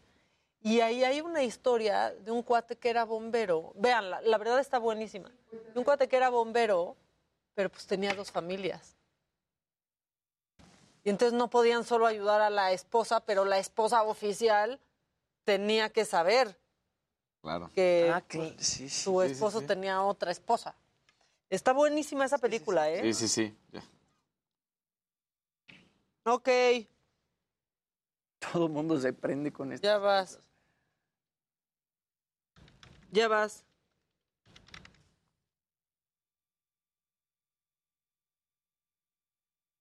Sí, estaba cañón. Yo conocí un vecino. Mendoza. El lado B del amor, divorcios al alza.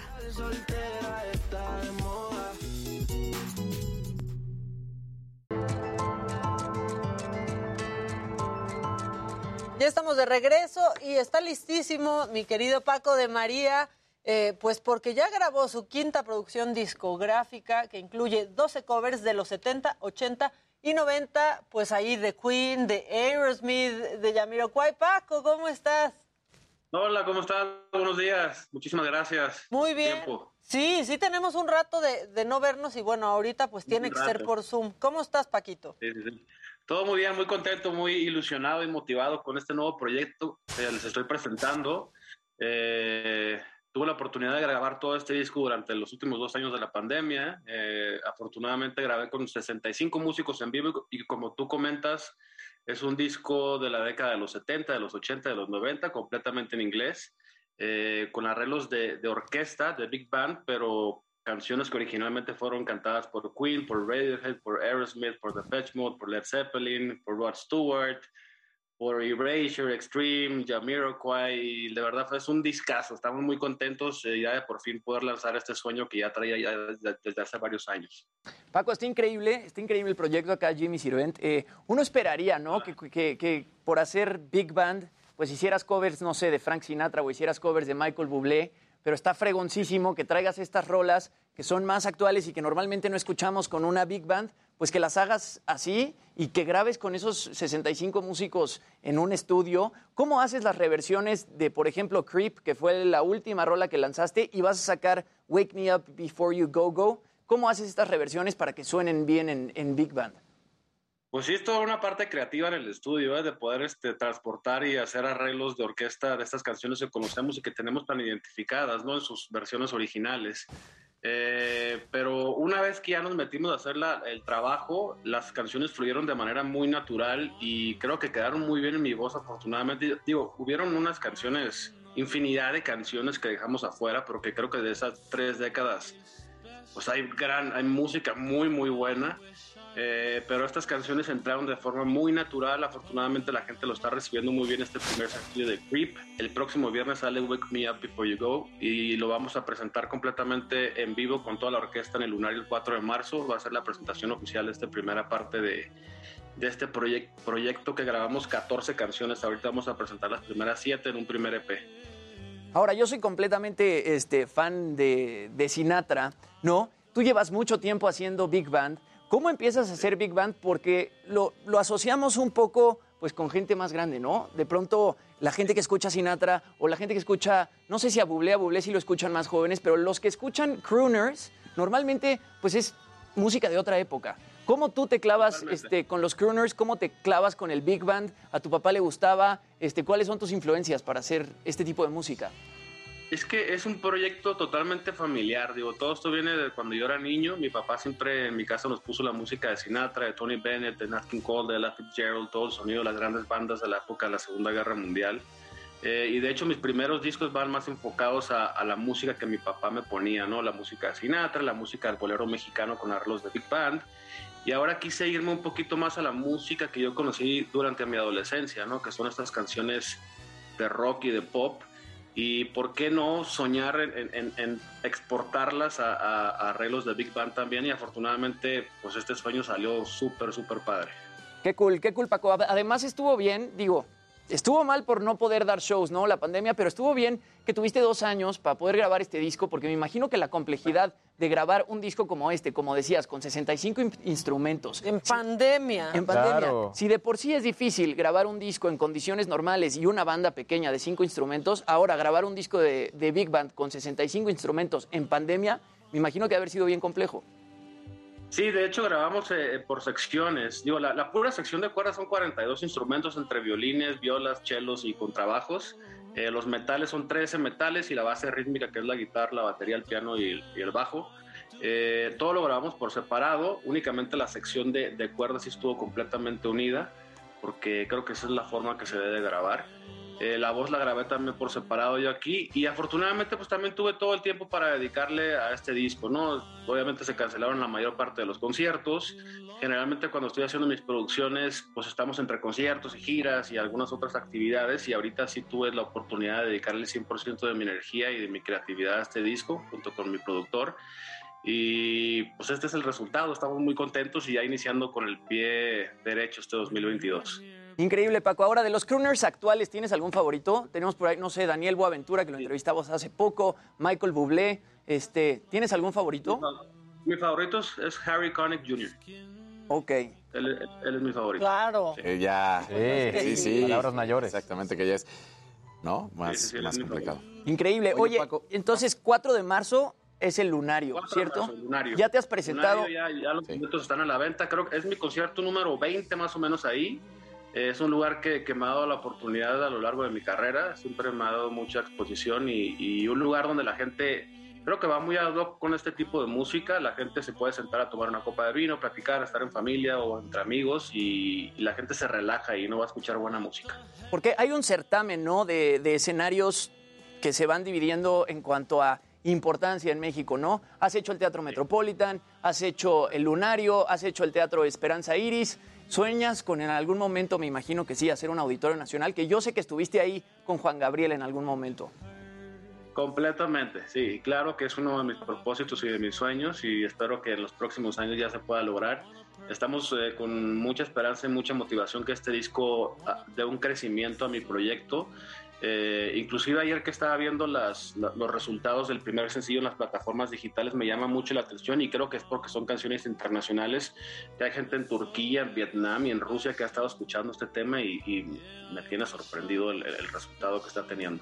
Increíble, Paco. ¿Tienes alguna anécdota con Juanga de cuando hicieron el auditorio? También creo que enti- entiendo que él, te, él te, te dio una canción suya. Sí, sí, eh, fue por medio de mi primer productor que fue el maestro Eduardo Magallanes. Él produjo mi primer disco junto con Fernando Riva. Eduardo Magallanes trabajó a lo largo de la carrera de Juan Gabriel, creo que en casi toda su carrera. Y pues un- uno de los de los de las anécdotas más interesantes es la, la sencillez que él tenía, ¿no? Y creo que eso fue lo que lo hizo ser una gran estrella. Eh, me invitó a cantar un par de canciones durante uno de sus conciertos en el Auditorio Nacional. Me invitó a subir el- al escenario a la mitad de su concierto. Y lo, lo que más me llamó la atención es que re- me regaló el escenario. Inclusive él se puso a hacer los coros mientras yo cantaba, ¿no? Fue, fue algo que me llamó mucho la atención, sí. Espectacular. Sí, sí, sí, qué padre. Y esta presentación el 4 de marzo este, marca el inicio de alguna gira. ¿Te vas a estar presentando en otros lugares? Sí, sí, ya tenemos presentaciones este, programadas en distintas ciudades de la, de la ciudad, del país, perdón. Eh, esperemos nada más que, que todo empiece a fluir de, de manera más, pues ya más natural, este, que no, que no hayan ya tantos, este, que no haya tanta incertidumbre. Eh, pero pues la idea es seguir empujando, ¿no? Seguir tratando ya de, este, reactivar toda la industria de los conciertos, de la música y, eh, actuar de manera responsable, ¿no? Creo que ya, ya debimos de haber aprendido en estos últimos dos años a, a portarnos de manera responsable y a seguir con nuestras, con nuestras vidas, ¿no? Oye, Paco, ya que es viernes, ¿no nos quieres cantar un cachito de Creep? Yo, la verdad, nunca pensé escuchar a Tom York. Se escucha padre, sí. En voz de un crooner y en, y en Pero, una pero aparte también, Paco, la verdad es que hay que saber hacerlo. Claro. Porque de pronto claro. ves unas versiones que dices, no, por favor, no, no hagas eso porque le estás dando en la torre a la, a la canción, es la verdad. Sí, no, hay que tener como muy buen gusto Híjole, para es que el arreglo quede bien. Es que no nada más en los arreglos, sino también en la parte de la cantada, eh, hacemos maquetas, hacemos varios este, como borradores, ¿no? Para, ir corrigiendo, ir puliendo para que ya al final salga de la manera que estábamos buscando que saliera. Eh, al principio los arreglos los, hacemos de manera programada, como un juguete, ¿no? Con, puros este, instrumentos eh, de librerías que tenemos en las programaciones. Y así vamos corrigiendo algunas cosas. Mejor quítale esta trompeta, métele aquí saxofones, métele cuerda, quítale esto, cantamos esta parte así de esta forma, le cambiamos esto, editamos esto. Y, y es, es un experimento que afortunadamente también ahora tuvimos la oportunidad de, de darle mucho más atención a ese tipo de trabajo, y que fue súper divertido. Súper divertido fue. Porque además, Paco, en el caso de los crooners, mucho tiene que ver también con, con la interpretación vocal, ¿no? Una cosa es cantar bien y otra cosa es interpretar en un escenario. Totalmente, y la- las tonalidades, para mí fue muy importante dejar en, el, tono exacto, que no se escuchara muy agudo, ¿no? Creo que la, la- voz que se sienta como muy varonil es parte del- de la voz del crooner y de la voz del- de este género de, de música. Si tú recuerdas a Sinatra, Tony Bennett se escuchaba una, una voz gruesa, ¿no? Muy varonil, inclusive es lo que hace eh, Michael Bublé y Harry Connick y todos sus cantantes. Ya nada más nos estás presumiendo tu voz, pero no nos has cantado, Paco. Sí, Paco, por favor. Porque la última vez que te vi tampoco cantaste, ahí andabas, este... ¿Cómo crees? ¿Qué, qué fue? No, ya me acordé, promocionando un, programa contigo, ¿no? reality. Sí. Ah, no, pero ahí nada más fuimos a pelear y eso era lo, lo único que fuimos a hacer ahí. Sí, ya, acuérdate, acuérdate, acuérdate. Este, no, mejor si cantan. When you were here before, couldn't look you in the eye. You're just like an angel. Your skin makes me cry. You float like a feather in a beautiful world. I wish I was special. You're so very special. But I'm a creep. I'm a weirdo. What the hell am I doing here? belong here. I don't belong here. Qué Bravo, Paquito. bien. Pues listos para, para el 5 de marzo, ¿no? 4 de marzo, perdón, ya casi viene. Este, qué cosa, ¿verdad? Qué difícil ha sido empezar a retomar. Y fíjate que ha sido difícil, pero es un reto que a mí, a mí me motiva. Pues sí. Eh, Y estoy convencido, estoy convencido que, que no podemos vivir sin música, que la música es lo que nos hace vibrar y que nos hace sentir. Entonces, estoy seguro que esto va a regresar inclusive mejor. Pues muy bien, Paco, qué gusto tenerte por acá, este, aunque sea de manera virtual. Pronto espero que sea en persona. Claro que sí, espero por ahí para darles un abrazo y saludarlos. Muchísimas gracias por su tiempo y por su apoyo. De verdad, estoy muy agradecido con ustedes. Que estés muy bien, Paquito, y mucha suerte. ¿eh? Felicidades. Abrazo. Bye, gracias. Bye. Muchas gracias.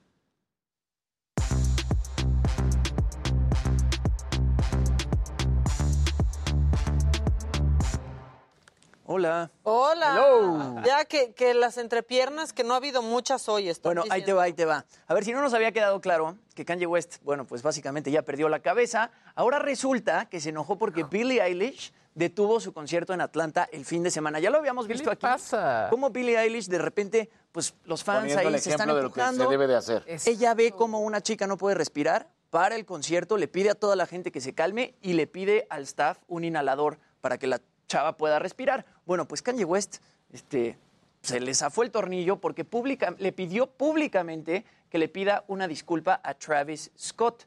¿Esto por qué? Bueno, porque según Kanye, Billy sí, se burla de Travis Scott al detener el concierto para que una fan pudiera respirar, porque tenemos que recordar lo que pasó en Astroworld en noviembre del año pasado, este festival que, bueno, produce Travis Scott y que, bueno, que se vivió una que está en tragedia. demandas. Está en demandas de muchísimos millones de dólares porque, también lo vimos aquí, él no detiene el concierto cuando ve que ni, ya ni siquiera se están Es asfixiando. la actitud de Billie Eilish, o sea, es, es muy diferente, o sea, está muy preocupada por lo que está Claro. pasando, paran, pide que enciendan luces, o sea... Sí, a ver, o sea, ¿cómo va a ser eso? Claro, Una una burla. burla a Travis A mí desde que Mira. Kanye West se subió al escenario hace no sé cuántos años a quitarle A Taylor Swift. a Taylor Swift, desde ahí yo dije, este cuate está volado. Mira, ahí tenemos el momento en el que Billie Eilish para el concierto.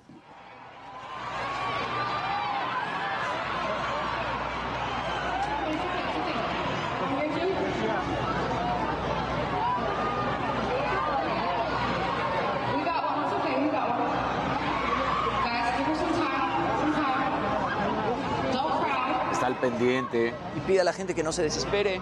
En cuanto, Cuando en pase cuanto eso, esta mujer se ponga mejor, van a seguir con el concierto. Ahora, lo que no pasa en ese video, hay una parte en, en la que ella dice, yo espero a que las personas estén bien antes de continuar. Eso fue lo que Kanye sacó de contexto y él sintió que Billie Eilish se lo estaba diciendo a Travis Scott. Entonces, eh, Kanye West hace una publicación en su cuenta de Instagram, en mayúsculas y todo. Ahí está el, el Astroworld de Travis Scott. Esa es una toma en la que Travis Scott está demasiado lejos, le están, están Ajá. reviviendo a una persona que está pues, demasiado lejos de donde está Travis Scott. Hay otros, En hay otras en la imágenes grúa, ya lo habíamos visto. en las que está a 5 metros de distancia y de todas maneras no para el concierto. Bueno, pues Kanye West, después de ver lo que hizo Billie Eilish, publica en su Instagram y dice, venga Billie, todos te amamos, por favor pídele una disculpa a Travis y a las familias de las personas que perdieron su vida. Nadie quería que eso sucediera. Travis no tenía idea de lo que estaba pasando mientras estaba sobre el escenario y le dolió muchísimo lo que pasó. Y sí, Travis estará conmigo en Coachella, pero ahora necesito que Billie pida una disculpa antes de que yo cante. Lo que pasa es que Billie Eilish también va a estar cantando en Coachella en abril de este año. Billie Eilish lo único que contesta, pone un comentario en esta publicación y dice, literalmente nunca dije nada sobre Travis, solo le estaba ayudando a una fan. Y pues tiene absolutamente No toda la razón. contestarla. no tenía ni para qué contestar. o güey. sea, ni Exacto, para qué ni contestar. para qué contestar, ¿no? ya Billie. Eilish sí está en otra, ¿no? O sea, en otro Sí, nivel. En otro otra nivel. liga. Y lo que pasa, sí, Kanye West es una tras otra, tras otra, tras otra. Digo, él ha confesado varias veces que Tiene sufre problemas psicológicos. sí, un trastorno de bipolaridad y que él no cree en, en los medicamentos para tratar ese tipo de trastornos, entonces no se los toma y yo creo que de ahí viene un poco pues todos estos comportamientos tan raros, ¿no? Y estos desplantes que tiene en redes sociales públicamente. Ay, pero bueno, Ay. Vamos, a, vamos a cambiar porque a mí me puso de malas esto. güey. ¿Qué, qué le pasa? Ponnos de buenas, Luisito. Vamos con los memes. Luis. Es viernes, vamos con los Tranquilo, memes. Luisito, Estoy todo va a estar bien. Porque tengo que mandar a los memes. Fin es viernes y llegaron los mejores memes de la semana. Desde los que confunden al conejo de la suerte con el conejo malo, el estafador de Tinder y el orgullo que tenemos por Donovan Carrillo. Mientras los fanáticos sufren porque no alcanzaron boletos para Bad Bunny, los demás lo están confundiendo por el parecido de su nombre con el famoso Bugs Bunny. El documental del estafador de Tinder nos demostró que un ligue puede dejarnos en quiebra. Los memes lo saben. Ahora cualquier match es sospechoso. El patinador mexicano Donovan Carrillo compitió en la justa invernal y todos estamos muy, muy orgullosos por su desempeño. Compártenos tu meme favorito en Twitter y no olvides etiquetarnos. Hasta el próximo Sememenario.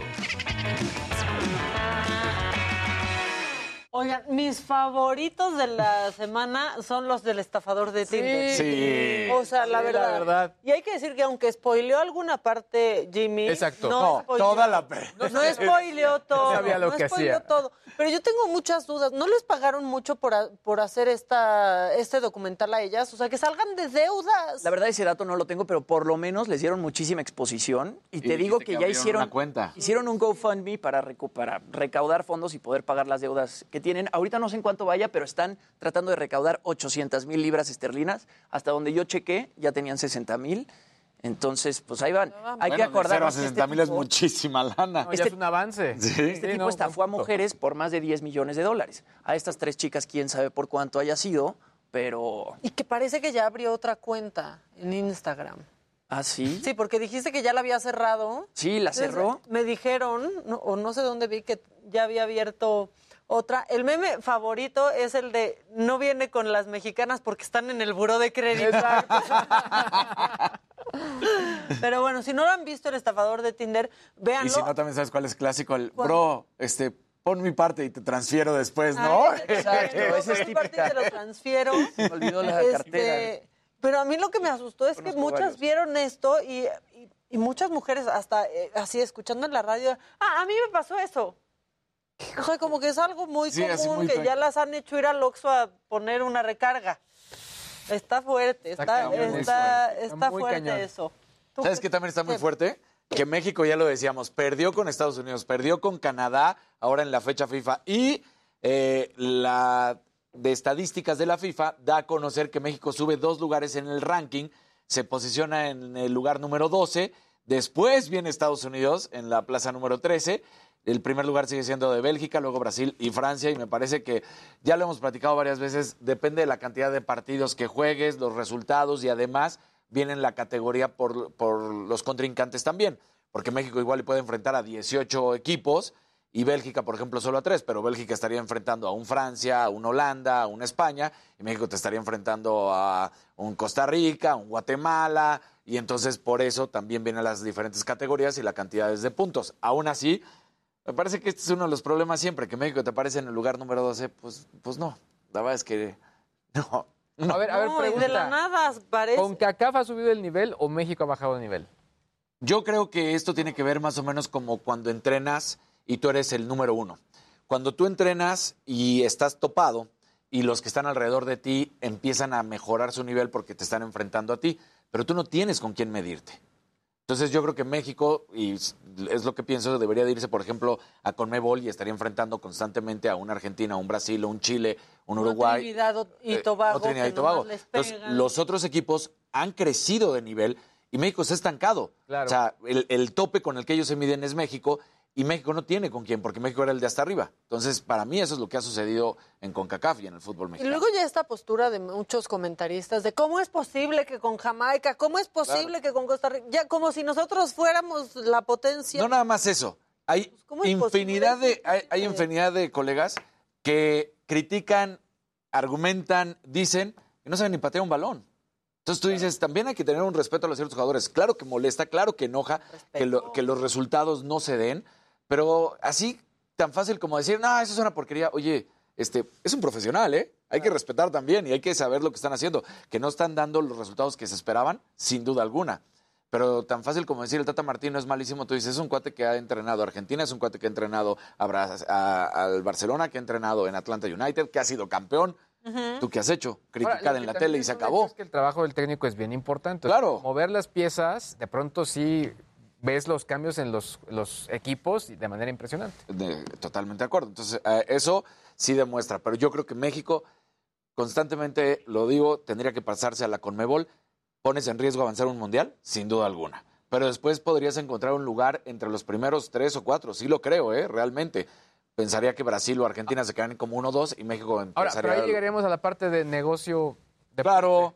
Aquí en México les ha importado mucho más desde hace un par de décadas el dinero antes del deporte. Claro, porque pues si no vas al mundial, imagínate la cantidad de patrocinadores que no entrarían. En... Pero no nada más si no vas al mundial, porque el mundial es la máxima, pero todo lo demás... El efecto, o sea, de sentir que no vamos a ir al mundial y que luego sí, o sea, esa Sí, telenovela les da esa un es- levantón a la selección también, hasta para comprar playeras, o sea, Claro, también mercadológicamente funciona muchísimo. Es más, hasta si vamos fácil al mundial, ni nos sabe. No sabe, no es lo O mismo. sea, no es lo mismo entrar de gateando. Netflix, que ya de plano ya tal cual con N de novela y N de Netflix. O sea, ho- hoy tu festejo es nos vamos al Mundial al Ángel. Y tú dices, ese no debería ser el máximo festejo, porque también nos tienen muy mal acostumbrados. Cuando tú ves lo que es una clasificatoria al Mundial, que sucede, por ejemplo, en Conmebol, o que sucede en Europa, o que sucede en otras federaciones, son realmente cuatro años, o bueno, tres años, para ser honestos. Aquí en México, pues son casi, casi un año y medio, porque es el octagonal ahora, ¿no? O antes era el hexagonal final. Y ahí es cuando realmente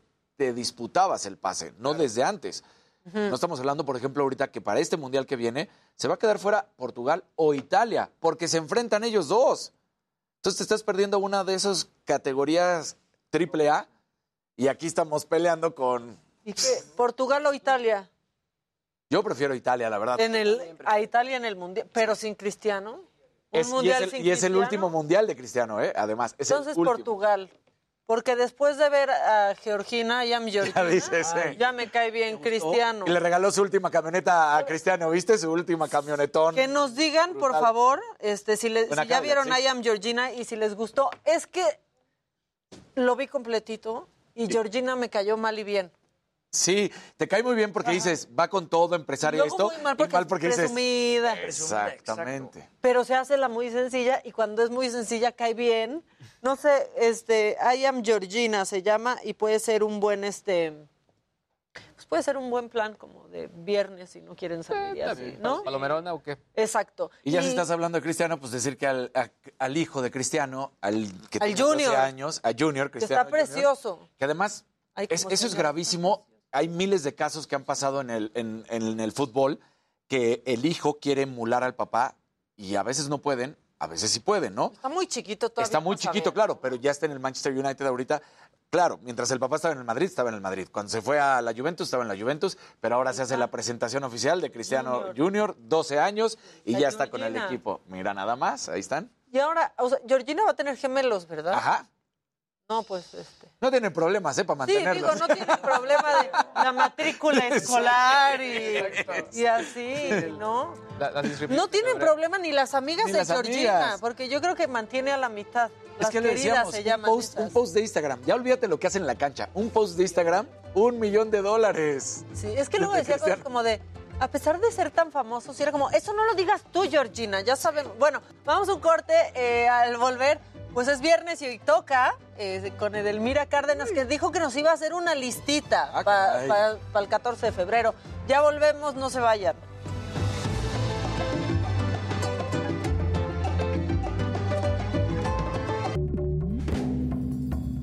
Heraldo Media Group. Somos la plataforma informativa con más información. También la decepción mexicana no aspira, la- ah, bueno, la selección mexicana no aspira nada más que al quinto partido. Eso también. Eso es lo Eso más también. triste. Nunca vamos a llegar a un quinto partido, cabrón. No, sí. O sea, mira, pero toda la vez que mientras nos no se cambien. Argentina acá con el pinche golazo ese. Ahí, ahí no podía hacer nada porque ese fue un golazo de Maxi Rodríguez, que fue además fuera del área, al ángulo y adiós. En el. Mundial de Francia 98, Ajá. México iba muy bien. Con Alemania, yo... No, espérate, espérate. Entonces iba muy bien. O sea, como se enfrentó a Bélgica Ajá. y a Holanda, no sé a cuál Sí. primero. ¿Te acuerdas? Ajá, Con espérate, porque mi papá cinco, dijo, si Volando. México pasa, cállate, cabrón. si México pasa a la siguiente que es contra Alemania, nos vamos. ¿Y tú? Y así, no, en serio, si nos vamos, sí, les prometo que si México pasa a la siguiente ronda, ya se lo estoy ignorando, a la siguiente ronda nos vamos al Mundial. Ah, pues México pasó a la siguiente ronda y nos fuimos al Mundial. Y para empezar, o sea, el partido era en Montpellier, me acuerdo Sí. perfecto, nosotros estábamos en París y no teníamos boletos ni nada y nos fuimos en tren de París a Montpellier, ahí los cuatro, o sea, mis papás, mi hermana y yo. Y en el tren iban los papás de todos los, Los seleccionados, o sea, los papás de Duilio Davino, de este Osvaldo Sánchez y así. Se ponen a platicar ahí y el papá de Osvaldo Sánchez, sí, todos Cuauhtémoc Blanco, todos. Ajá, García no sé si Sí, iba todavía. Sí, sí, sí, ¿no? todavía estaba. Este, le dice el papá de Osvaldo Sánchez que ya murió y que en paz descanse, le dice a mi papá, pues yo tengo unos cuatro boletos que me sobran, son casi nivel de cancha, pues son de los de mi hijo, este, si quieres te los vendo. Y mi papá, no, pues sí, porque nosotros íbamos a Montpellier, no al estadio, nomás Claro. ahí, a, a la ciudad donde era el partido de la selección. Los compra mi papá carísimos, nos bajamos todos del mismo camión, vamos caminando, vemos que el, papá de Osvaldo Sánchez como que se empieza a despegar y todavía la mamá de Osvaldo dice, ay, no sé por qué este quiere, me dice que me apure, que me apure, no sé qué. Ya se desaparecen, mi papá entrega los boletos, no manchen. Nos iban subiendo y subiendo y subiendo a un punto que estaban a 45 grados en Montpellier, estaba el sol y nosotros. O sea, nos transó el papá de Osvaldo Sánchez muchísimo y estábamos hasta arriba. Y entonces, bueno, ya, aparte que estábamos muriendo de, de insolación Ajá. y así, nos dejaron ahí ratoncito humillado como el meme porque le bajaron una lana a mi, a mi papá. ¡Qué El papá de un madre! seleccionado. No. Y luego, pues el partido que México empezó ganando y luego nos Sí. humillaron horrible que Los, perdimos. los en 10 alemanes cantaban en el estadio, adiós México, adiós, se burlaban Los alemanes brutal. paraban, se, se- se burlaban muchísimo. coraje es eso. Mi hermana Cantaban, y yo "Canta y no lloras", y sí, decía, "Canta y no Canta lloras", y si lloras, ¿no? Sí. Decía, canta y si lloras. Se burlaban mi hermana y yo llorando. Y mi papá, ya, por favor, ya no lloren, ya. Y mi mamá, no sean idiotas, ya no lloren porque estaban burlando los alemanes. Fue Yo horrible. digo esa historia como si yo lo hubiera vivido porque fue, Fue muy triste. Yo lloré muchísimo porque me fui extraordinario y no pude ir. Mis hermanos sí se fueron al mundial y yo me fui extraordinario, me castigaron y no fui. Y entonces mis hermanos sí estaban en el estadio y entonces me la platicaban y yo digo, qué A mí también poca. la que me dio mucho fue la de cuando perdimos contra Estados Unidos, cuando nos descalificaron. Ah, Después me fui como a los días. Corea-Japón. Sí, me fui a los días de viaje y me acuerdo que había gringos, eh, íbamos a Cuba y había gringos y nos, nos, echaban carrilla. Sí, es que eso era, o sea, Sí, sí, sí, sí, es. súper feo. No, o qué tal cuando nos marcan ese penal. Sí. Yo te lo juro que sentí como y si no se es me penal, hubiera muerto no alguien. penal. Cuando marcaron el penal fue como, no es cierto, esto no está pasando. así. No está pasando, esto no es verdad. Porque además era la primera vez que. Me porque que sí, me importe tanto lamentablemente Rafa Márquez sí ha tenido malos momentos, pero ese no lo toca. Siempre o sea, su se hacía así expulsar. y aquí estaba el pie de Robin, no lo toca. Chale. Qué triste. Sentí muy Siempre es la misma tristeza. Siempre es la misma situación. Pues lo que te digo, a necesitamos ver- cambiar de federación. Para mí, ahí estaría la respuesta para que México En crezca 2006 nos deportivamente y económicamente también. Argentina. En 2006 Argentina. 2010 Argentina otra vez. En 2010 Argentina otra vez. Horrible. Que se 3-1, burlan ¿no? también de nosotros. Porque más- lo más triste de todo es que México prácticamente, prácticamente no ha faltado a mundiales. Es de los países que más participaciones tiene. Medidas de sanidad, por favor, cuidémonos. Usemos el cubrebocas, mantén la sana distancia, no visites lugares concurridos. Recuerda que la pandemia no ha terminado y por los tuyos, por los míos y por los nuestros, no bajemos la guardia.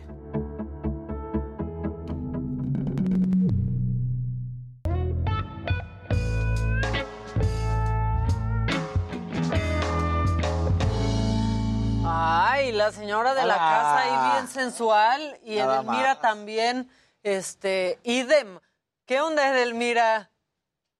¿Cómo están mis queridos amigos? Esperando este viernes, lo prometido es deuda. Yo dije, Amaca, Amaca, yo sí le cumplo y le traigo Dios todo lo que podamos hacer como travesuras para este 14 de febrero. Sí, porque ya, mira, ya tuvimos un reportaje del jabón Rosita, ¿no? Este, ya hemos estado hablando que si de las infidelidades, Ahora pues ya mejor la lista para el 14 de febrero, porque ya nos andábamos metiendo aquí en problemas, Edelmira. Oye, yo tengo algunas preguntas para ti, Edelmira. Rapidísimo salió Luis, ¿eh? ¿Viste? Así como que, ah, caray. Guardé esta nota para, para a esta sección y es que, de acuerdo a unos datos de venta en línea, los productos más vendidos en México de carácter erótico son vibradores, en orden, dildos, bombas de vacío electrónicas, gel estimulador y el amarre de cuatro puntos. ¿Tú estás de acuerdo, Edelmira?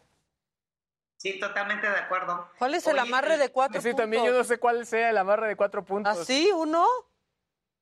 Uno, fíjense bien, uno, dos, y subo el pie, ¿no? El otro y el otro. Entonces me, pongo, me ponen como en, en, en, en los cuatro puntos cardinales del placer. Órale. Como pollito rostizado, Edelmira. No, no necesariamente. Es. eh,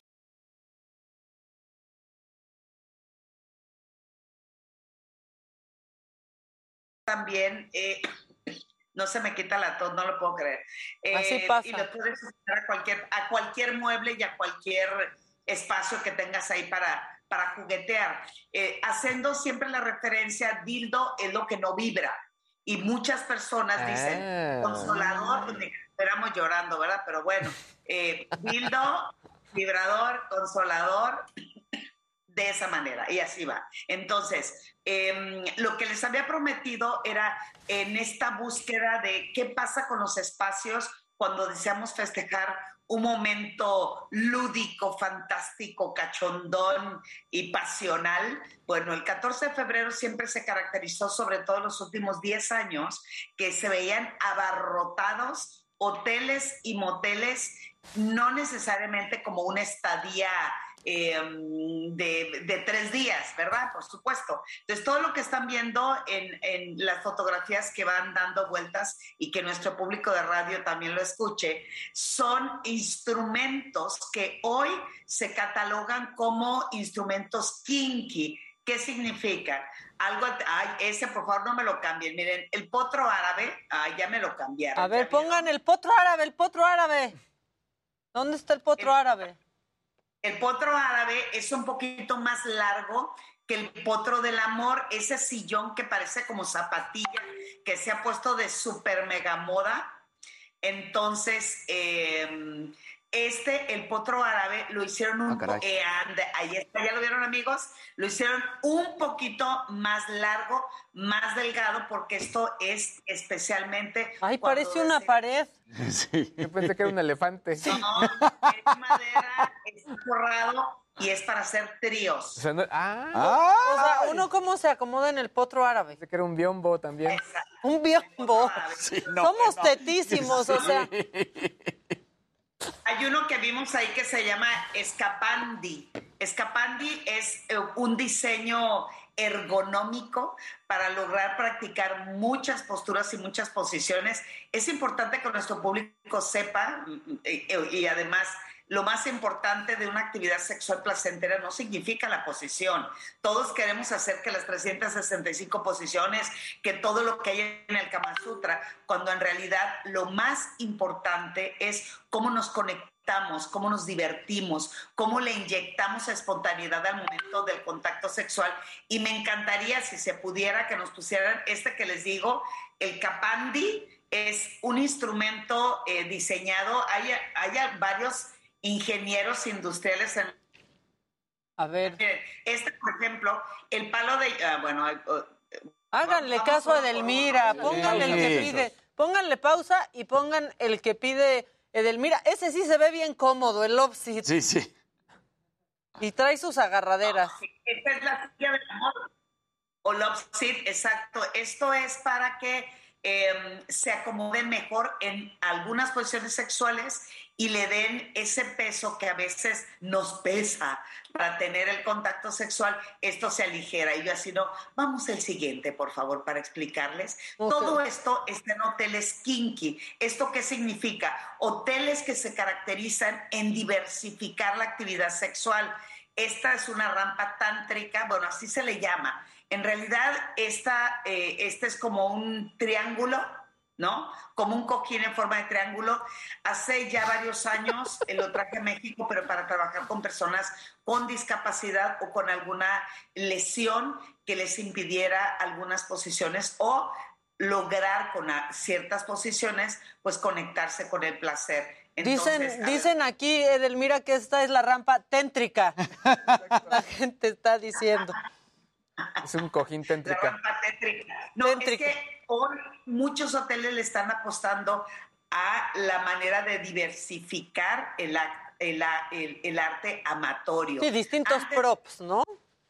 Exacto, porque además, antes ese jaboncito rosa, pues sí, la verdad, yo, yo, yo cada vez que huelo el jaboncito, sí, la verdad, me, me recuerda muchísimo esos tiempos maravillosos de, de diversión y, y, de conexión. Entonces, antes era solamente la cama, es más, si te iba bien, te ponían la toalla, si te iba bien. Pero ahora los hoteles y los moteles están poniendo buzos caperuzos porque se dan cuenta que las personas, ay mira, este, ¿cuál es el rincón del sacrificio? El rincón del sacrificio ah, es mucho para hacer prácticas sadomasoquistas o bondage o este fetiches y esto significa kinky.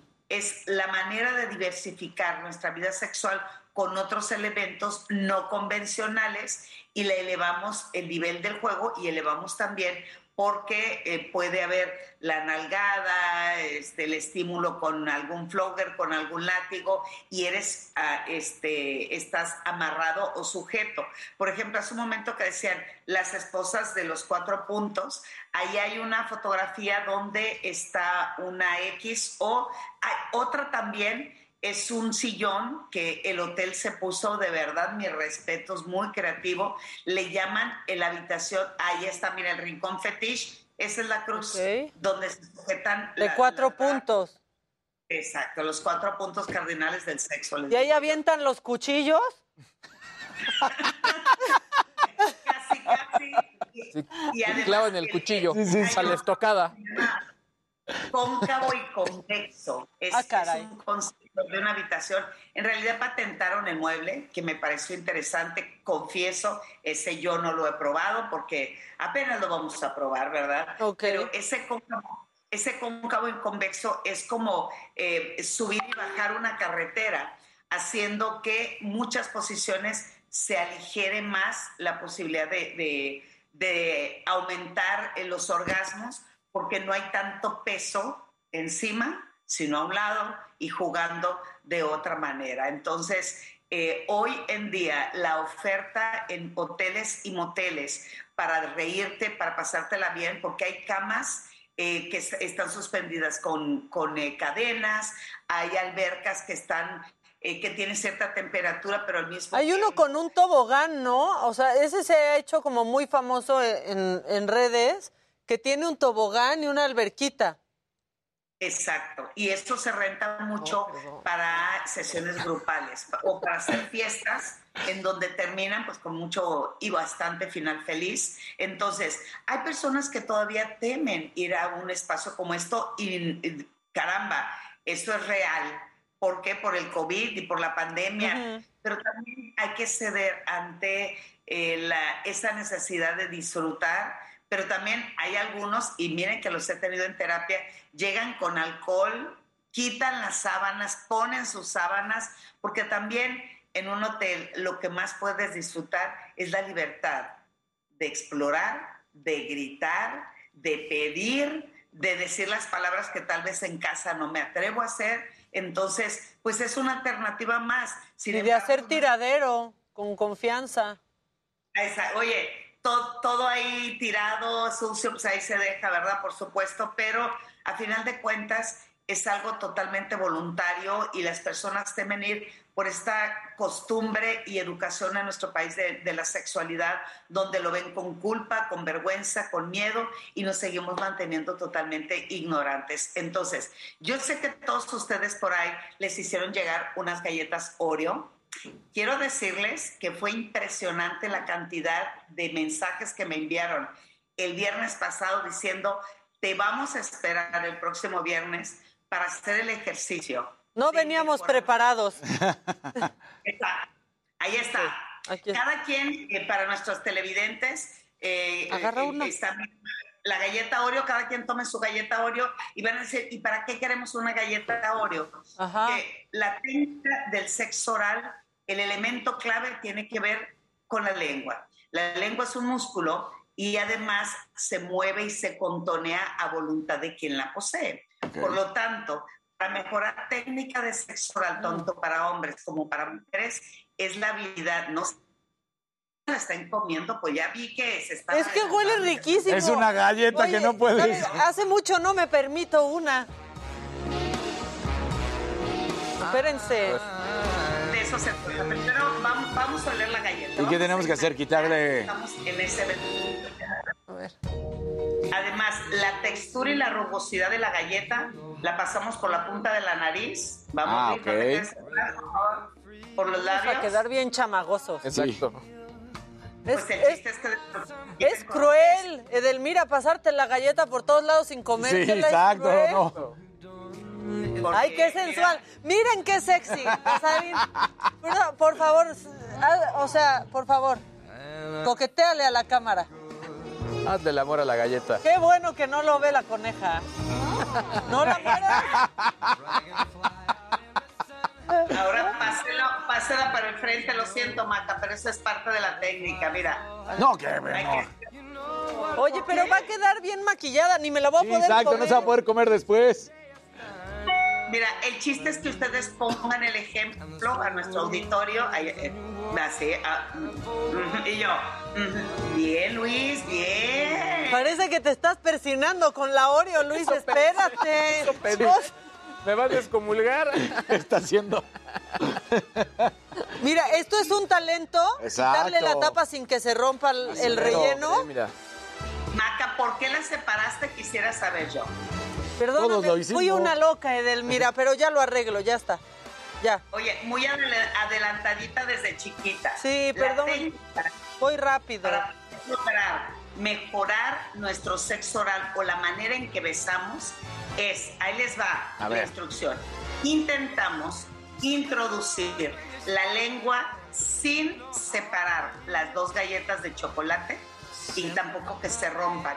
Entonces vamos escarbando, escarbando, escarbando con la lengua y comiéndome el relleno sin separar las galletas. Parece ejercicio del juego del calamar. Sí, no manches. Vamos metiendo, a ver, de hecho, no lo vayan a morder. El chiste es no morder, sino escarbamos. Es que o hablo o les pongo. Ya rompí la galleta. Lo logré. ¿Eso había que hacer? O sea, supuestamente No, tienes que ir la- la- lamiendo toda. Mm.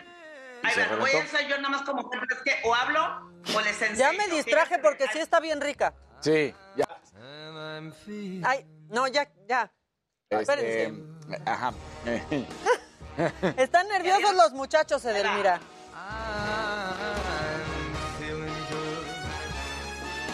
Mira, más práctico. Les dije que siempre aprendí a hacer el sexo oral con una galleta.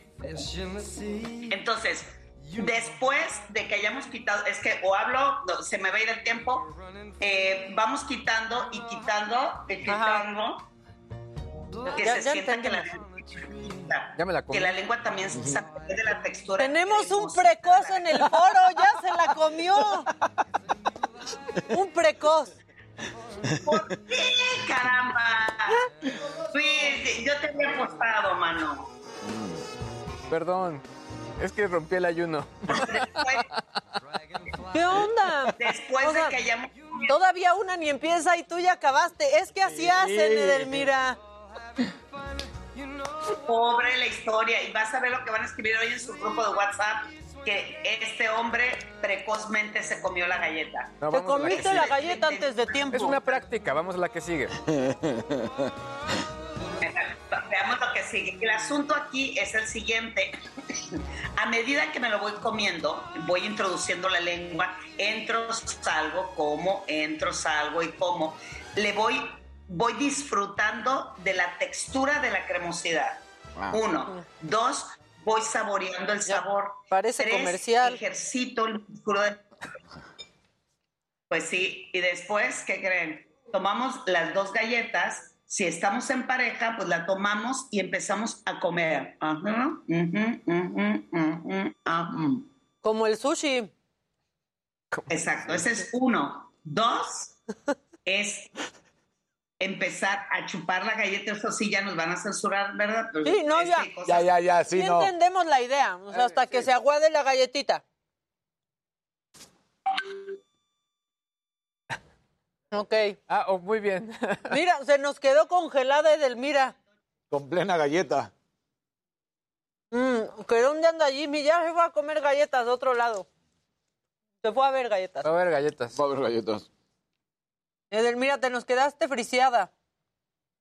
Ahora sí No que nos, de- nos dejaste a la mitad, Edelmira. Uno precoz y la otra deja. O sea, entre el precoz y el coitus Oye, interruptus. Exacto, sí. Oye, o, o o fue el, univer- el universo que conspiró. Pues sí. Oye, preguntan aquí que si son muy caros estos hoteles y otros dicen que pues ya no van a encontrar reservación. Pues es que sí es una fecha ocupada, la del 14. Sí, pues ves, es Sí, como te es- comentaba. Es complejo. Sí, Si sí, quieres, sí. mientras podemos hablar del naranjita. Luis, que si le puedes recomendar a alguien que antes siempre compraba el Galaxy Note, pero ya no está a su alcance. El S22 es el que viene y va a ser al No, pero que, o sea, ya no está a su alcance. A- que A72 económicamente. entonces. A72. A72. ¿Ya, ¿Ya tienes buen internet, Edelmira? Esto, ¿Ya estoy bien o, o sigo estando? No sé qué pasó. Tú siempre estás bien, Edelmira. Nada más se, se le fue la onda al internet, pero pues eso es cosa de, de todos los días. Preguntaban que si es muy caro. Yo la verdad no sé, pero pues podemos ver en internet este en cuánto anda, ¿no? Sí. O cómo se cobra cosas. ¿Tú sabes? ¿Por hora? ¿Por, Por día? hora. ¿Es por hora? Bueno, en ese, en ese Como el entonces. taxímetro. En ese Como el entonces. taxímetro. En ese entonces era.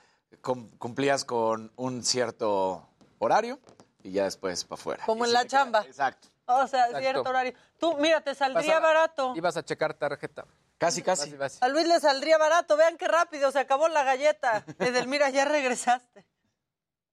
No, bueno, eh, hasta cambié todo para hacerlo a través del celular, pero los precios de las habitaciones fluctúan entre 800 a 1600 y hay una habitación eh, en concepto japonés que cuesta casi 4 mil pesos. Lo que te ofrece es diversidad de instrumentos o aparatos que tienes en la habitación.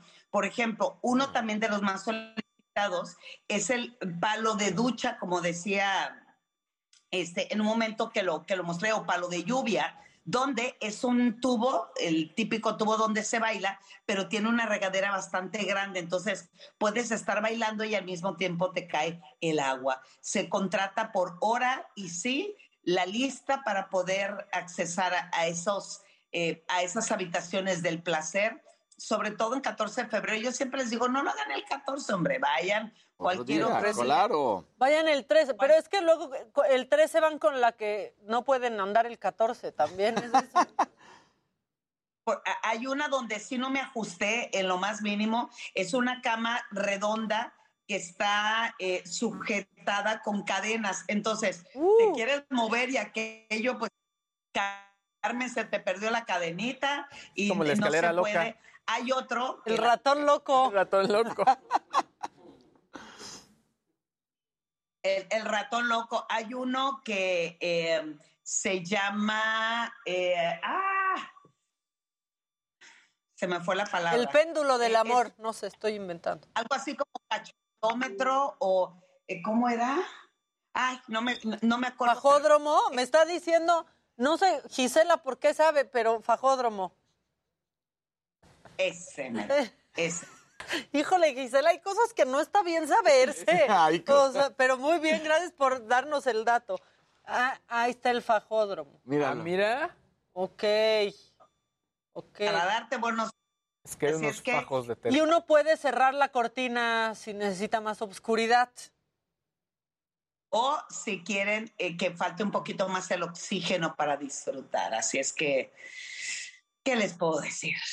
Hay que pasársela bien, no solamente es una vez al año, sino que en esta vida hay que divertirse mucho y todo lo que vieron son instrumentos que te llevan a, a descubrir, aprender, a sentir, experimentar y a conectarte contigo para poderte conectar con la otra persona. Ay, mira, yo, mira, yo te agradezco mucho porque hoy no, no hubo desayuno en mi casa. Esta dinámica sí me salvó, ¿no? Que ya bien. tenía, ya tenía hambre. Oye, ¿dónde te pueden encontrar?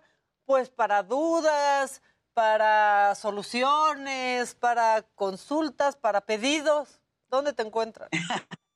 En Twitter e Instagram soy arroba sexualmente Edel y en Facebook edelmira.mastersex. Muchas gracias, Edelmira. Ya que se te quite la tos, te quedó de post-COVID, ¿verdad? Sí, ya yo creo cumplo 20 días con una tos que no me deja en paz y estoy desesperada. Así es que si alguien me quiere dar alguna recetita, mándamelo por favor por Instagram, porque ya estoy cansada, la Pues verdad. sí. Muchas gracias por... Paciencia, la verdad es que, mira, muchos estamos pasando por, por ahí, la gente que nos está viendo en sus casas, nosotros aquí en la mesa, este, pues es de paciencia y esperar y llevarnos la leve sin exigirnos de más, Edelmira, y sobre todo, pues sin frustrarnos poco a poquito, porque diría Cristina Pacheco, aquí nos tocó vivir. Así es, así es. Muchas gracias, abrazo. Buen fin. El próximo viernes nos cuentas qué tal estuvo tu 14 de febrero. Ya está. Así Bye. Oigan, pues es que sí, hay que tener paciencia, la verdad. O sea, si nos están viendo y todavía no pueden retomar el Claro, ejercicio, claro. si nos están viendo y todavía les duelen los huesos, porque cómo duelen, este, los Si todavía se sofocan, Si todavía se sí. sofocan. Si Pues poco a poquito tos, hay que llevarnos la leve. moquillo. Moquillo que le acabó dando a Luis, fíjense, Sí, o sea, y él acabó contagiando a la doctora, pero ah, por ejemplo, a ti que te está costando trabajo, la verdad. A mí, Pues eh, la, la garganta. O sea, de pronto me regresa la tos y, y, y esta molestia en la garganta. Y el cansancio también, ¿eh? Cansancio, no, o de pronto te, a mí en post-COVID de pronto me ha dolido más la garganta que cuando tenía, cuando estaba positiva, ¿no? Ah, O y además se me acentuó el insomnio. el insomnio. ¿En serio? Sí. Pero bueno, pues tú eres muy fuerte y la libraste, Ahorita- por lo menos en esta mesa. Sí, hasta ahorita Este, sí.